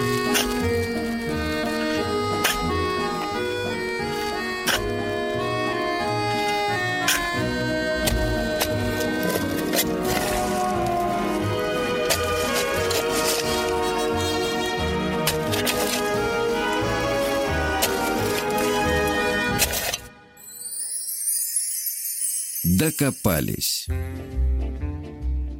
Сергей. Пытаемся связаться с... Сер- А, есть? Все. Сергей здесь. Отлично. Отлично. К сожалению, взбунтовалась, понимаешь ли, информационная паутина. Да, Очень много вопросов, Сергей, приходит, кстати, к Сан давайте, Санычу. задавайте, их, задавайте эти Да, вопросы. серьезные вопросы. Итак, Сан Саныч, вы слышите нас? Да-да, слышу. Вот спрашивают люди, спросите про железо, как много ресурсов в мире железа, надолго ли хватит, ведь его человечество тратит, запускает в космос, и оно ржавеет. Железа хватит намного дольше, чем нефти и газа. Еще многие месторождения не разведаны, э, и поэтому беспокоиться не о чем. Мгм. И по поводу э, кислых продуктов спрашивают, э, а вино сухое помогает э, защелачиванию? Вот. Серьезный да, вопрос, вот кстати. эта тема, как, тема здоровья, как всегда, О- нашла резонанс. Очень душах, возбудились э, люди, это очень интересует да. всех, да. Э, сухое вино, э, самое, покупайте вино, которое самое кислое, там, Сухое, где нет да. сахара. Мгм. То есть э, самое кислое это где больше всего процентов алкоголя, то есть 12-13 процентов максимальное. Ну, а если вы будете пить прокисшее вино, которое уже в уксус бродило, это вообще идеально. Прокисшее. О, ничего себе. Вино, если оставить на воздухе, оно же скисает Ну да, дальше да, да. и в уксус э, превращается. Так, Артем Пенза, 35 лет. Вопрос эксперту. Иногда сталкиваюсь с людьми, у которых изо рта, внимание, металлический запах. Зубы здоровые, следов протезирования нет. С чем это вызвано? Повышенная кислотность или заболевание ЖКТ? Что вы думаете, профессор? Да, здесь э, не знаю насчет металлического запаха. Запахов очень много. Вот я, скажем, недавно прочитал тоже одну статью, что люди, которые болеют э, онкологическими заболеваниями, от них начинает пахнуть сырым мясом. Мгм. Вот, э, поэтому все запахи изо рта опасны. Сходите к врачу и проверьтесь. И снова вопросы о замене э, бальзамического уксуса. Э, Спрашивают, можно ли его заменить лимонным соком, например? Да. Э, Лимонным соком тоже можно, но уксусная кислота, она из неорганических самая лучшая, ой, Лучше из всего. органических, сори, самая лучшая. И э, все остальные кислоты слабее. Лимонная там э, есть много, янтарная кислота, там их черт его знает, щавелевая кислота. Но я думаю, уксус, он э, это естественный продукт, он всегда доступен. Он давно на столе человеческом, в кухнях многих есть, поэтому его пейте и будьте спокойны. Ну, Да, да, Владуля, надо у профессора, у профессора надо спросить про, про водку, естественно, взаимодействие водки, водки, а, кислоты, щелочи и железа Да-да-да, в у- итоге. всех интересует. Сергей, алкоголь это яд. Это мы знаем. Поэтому водку надо вообще исключить из своего обихода. Вот Минуточку, минуточку, Сан Саныч, но уксус это производная от спирта, который перерабатывается. Кстати, да, профессор. Ну, э, вы правильно, я об этом всегда говорю, что вы в нашем организме водка, спирт, то есть, окисляется в уксус. Так зачем тратить силы организма? Пейте сразу уксус. Правильно. Обидные правильно. слова вы сейчас говорите сразу. Значит, Сан Саныч, э, значит, э, я также с- с- сталкивался с тем, что некоторые автомобильные производители, а они, соответственно, используют электричество для того, чтобы бороться с коррозией. Как-то вот заводят плюс на минус. Это что за технология? Сан Саныч. Сан Саныч теперь пропал. Сейчас мы его наберем, Сергей. Прямо вот в течение секунды. Сейчас. Одну секундочку. Нет, и в заключении, в заключении всего Сан Саныч. Да, я здесь. Вы Алло. вот под Сергея пытаетесь, да, как-то пародировать его. Доброе утро еще раз. Сан Саныч, Доброе значит, утро, да, коллеги, еще раз про алкоголь. Он, не входит, правда, Нет, в тему нашей сегодняшней передачи, нет, но нет. тем не менее, это вопрос актуальный. Нельзя пить крепкий алкоголь. Это яд, это ядовитое вещество. Он совершенно не характерен для нашего организма. Никогда человечество крепкий алкоголь, кроме 20 века, не э, умело делать. Оно умело делать максимум пиво или вино.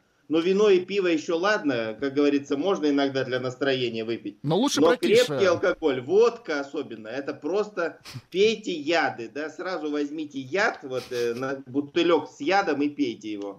Вот. Нельзя. Сан Саныч, вопрос, вопрос. Э, Технологический также. Вот некоторые автомобильные компании э, борются с ржавчиной кузова при помощи электричества. То есть э, плюс на минус куда-то там подают, и типа ржавчина не пристает. Это что за технология? Это так называемая электрохимическая очистка от ржавчины. Это э, ржавчина же это э, оксидный слой, который прилип к поверхности металла.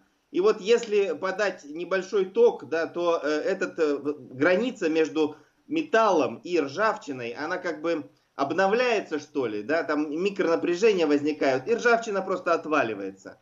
Но тем не менее, это не значит, что э, этот металл, который уже прокорродировал, он восстановился. Все равно это железо истончилось, да, эта сталь истончилась. И она все тоньше, тоньше от электрохимической очистки будет. И со временем пленочку превратится и скушает ее коррозия. А, э, но все равно эта технология позволяет продлить жизнь металлу или наоборот укорачивает? Эм, продлить вряд ли, вот, скорее укорачивает, э, я скажу. Вот. Но электрохимическая очистка используется для э, удаления ржавчины с поверхности. Но а, реакция это уже прошла, поэтому нового металла электрохимией не нарастишь. Это другое дело, когда, скажем, э, поверхность легируют другим металлом. Вот, скажем, ведра оцинкованные, все, наверное, знают, что это такое. Там наносят слой цинка на поверхность э, стали, обычной черной стали, наносят слой цинка и защищают ее от коррозии. Вот это, да, это типичный метод защиты поверхности от коррозии. Но здесь, видимо, имеется в виду все-таки удаление ржавчины, о котором вы говорите метод. Мгм. Ну, то есть это ну, удорожает как бы технологию изготовления машины, но реального смысла никакого нет, да, вот в этой, в этой Ну, конечно, ну, нужно обязательно защищать от коррозии. Вы же, э, мы все автолюбители, видим, что гайки уже после там первого же года на отечественных особенно автомобилях почему-то начинают ржаветь. да. Вот. Вот, э, А ну, поэтому- ответ, ответ-то понятный, э, крутят их, вот и ржавеют. Поэтому защита от коррозии это целая наука. Вот э, в Миссиси есть даже кафедра целая защиты от коррозии, ну во многих других университетах. Поэтому там можно часами рассказывать про эту коррозию. Сан Саныч, вопрос. А Вы можете выделить какие-то перспективные новые сплавы железа с чем-то другим для получения новых свойств? Ну или за последние там лет 20 э, что-то было, какие-то прорывные открытия? Да вы знаете, вот как всегда надо все хорошо забытое старое, новое это хорошо забытое старое. Вот скажем, в Индии есть э, колонна железная, индийская колонна, это все знают, найдите в интернете. Она сделана э, там несколько тысяч лет назад, и она до сих пор не заржавела. И почему-то она не ржавеет, говорят, что э, инопланетное происхождение переплавляли в космосе, где нет кислорода. Вот. Вот нам бы такую бы технологию бы освоить, да, в космосе бы переплавку, где Мгм. нет совершенно кислорода. Вот тогда мы приблизимся к совершенно не корродирующим и новым свойствам, которые знали наши далекие древние предки. А мы, конечно, сейчас изобретаем чего-то. Но я говорю, вот сплавы, композиты новые, сейчас э, стали новые тоже есть, конечно, но они, эм, это все, так сказать, уже хорошо было изучено, еще в довоенные, будем так говорить, годы. Ничего нового, серьезного в области э, металлургии стали э, за последние годы, к сожалению или к счастью, уж не знаю, не появилось. Сан Саныч, а вот на, очень вы нас заинтересовали этой колонной. Э, Сегодня, да. вот у нас такой парапсихологический дис- дискурс. М, Скажите, а зачем нам тащить э, колонну и доменную там печь какую-то в космос, если можно просто в вакууме здесь, на Земле это сделать? Например, Или вот да. Можно, Сергей, но вакуум же дорого стоит. Откачать э, один литр от воздуха ничего. Но если вам целую доменную печь нужно да, защитить от воздействия кислорода, тогда это стоит огромных денег. И поэтому, к сожалению, это нереально. Боремся другими методами. Как-то этот кислород другими способами убирают, химическими. Ну а вы-то как э, человек науки, что думаете про этот э, индейский столб? Я считаю, что человечество в древности владело многими технологиями, которые сейчас утрачены. И поэтому нужно искать, нужно думать, читать древние трактаты, анализировать вот эти артефакты и э, пытаться, то есть, эти воспроизводить эти технологии в, в современных Сан Саныч, так вы, получается, стоите на платформе того, что наша цивилизация не последняя и не первая, то есть э, предыдущие технологические цивилизации были каким-то образом уничтожены, и поэтому утрачены э, секреты Технологии, да. Сергей, в нашей, э, нашей земле, матушке, 4,5 миллиарда лет. Вы верите, что наша цивилизация первая? Э, в нашей вселенной, э, там, которая миллионы световых лет расстоянием, миллиарды галактик, миллиарды звезд, экзопланет, на которых возможна жизнь. И вы после этого будем считать, что мы уникальные и единственные. Мне кажется, это просто глупость. Ну, а мне кажется, Сан Саныч, что вот эта железяка, эта индейская, она вносит э, сумятицу в наши головы. Ее надо взять и переплавить, и убрать ее к чертовой бабушке. Но она мешает нам, да, для истории. Совершенно она верно. портит, Да. она Это портит способ- учебники и Википедию. Это во- вот именно, да-да-да, Википедию или Педивикию, как ее еще называют. Вот, э, поэтому, э, знаете, нужно не уничтожать артефакты, а пытаться понять, откуда Объяснить, они да. и, и как были сделаны. Так а что же, индусы не дают взять мазок там у него, столба у этого?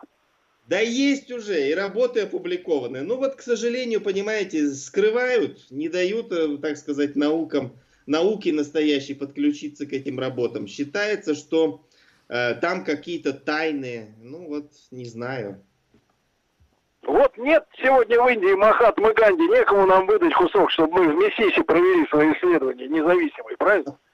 Вот, Да, надо профессор- нам, вы правы, Сергей, подсказали хорошую идею, организовать экспедицию, и потихоньку спилить кусочек ночью там из индийской колонны и, и проанализировать. Но она охраняется, там к ней не подойдешь. Жаль, жаль. Ну, а может, кстати, из-за этого и китайская индийская война вот тут как бы чуть-чуть не разгорелась. Столб, может, хотели отнять у индусов. Китайские товарищи. Да, Сан Саныч, ну вам огромное спасибо. Александр Александрович Громов, доктор технических наук, профессор университета МИСИС. Как всегда, с интересом послушать. Еще больше подкастов на радиомаяк.ру.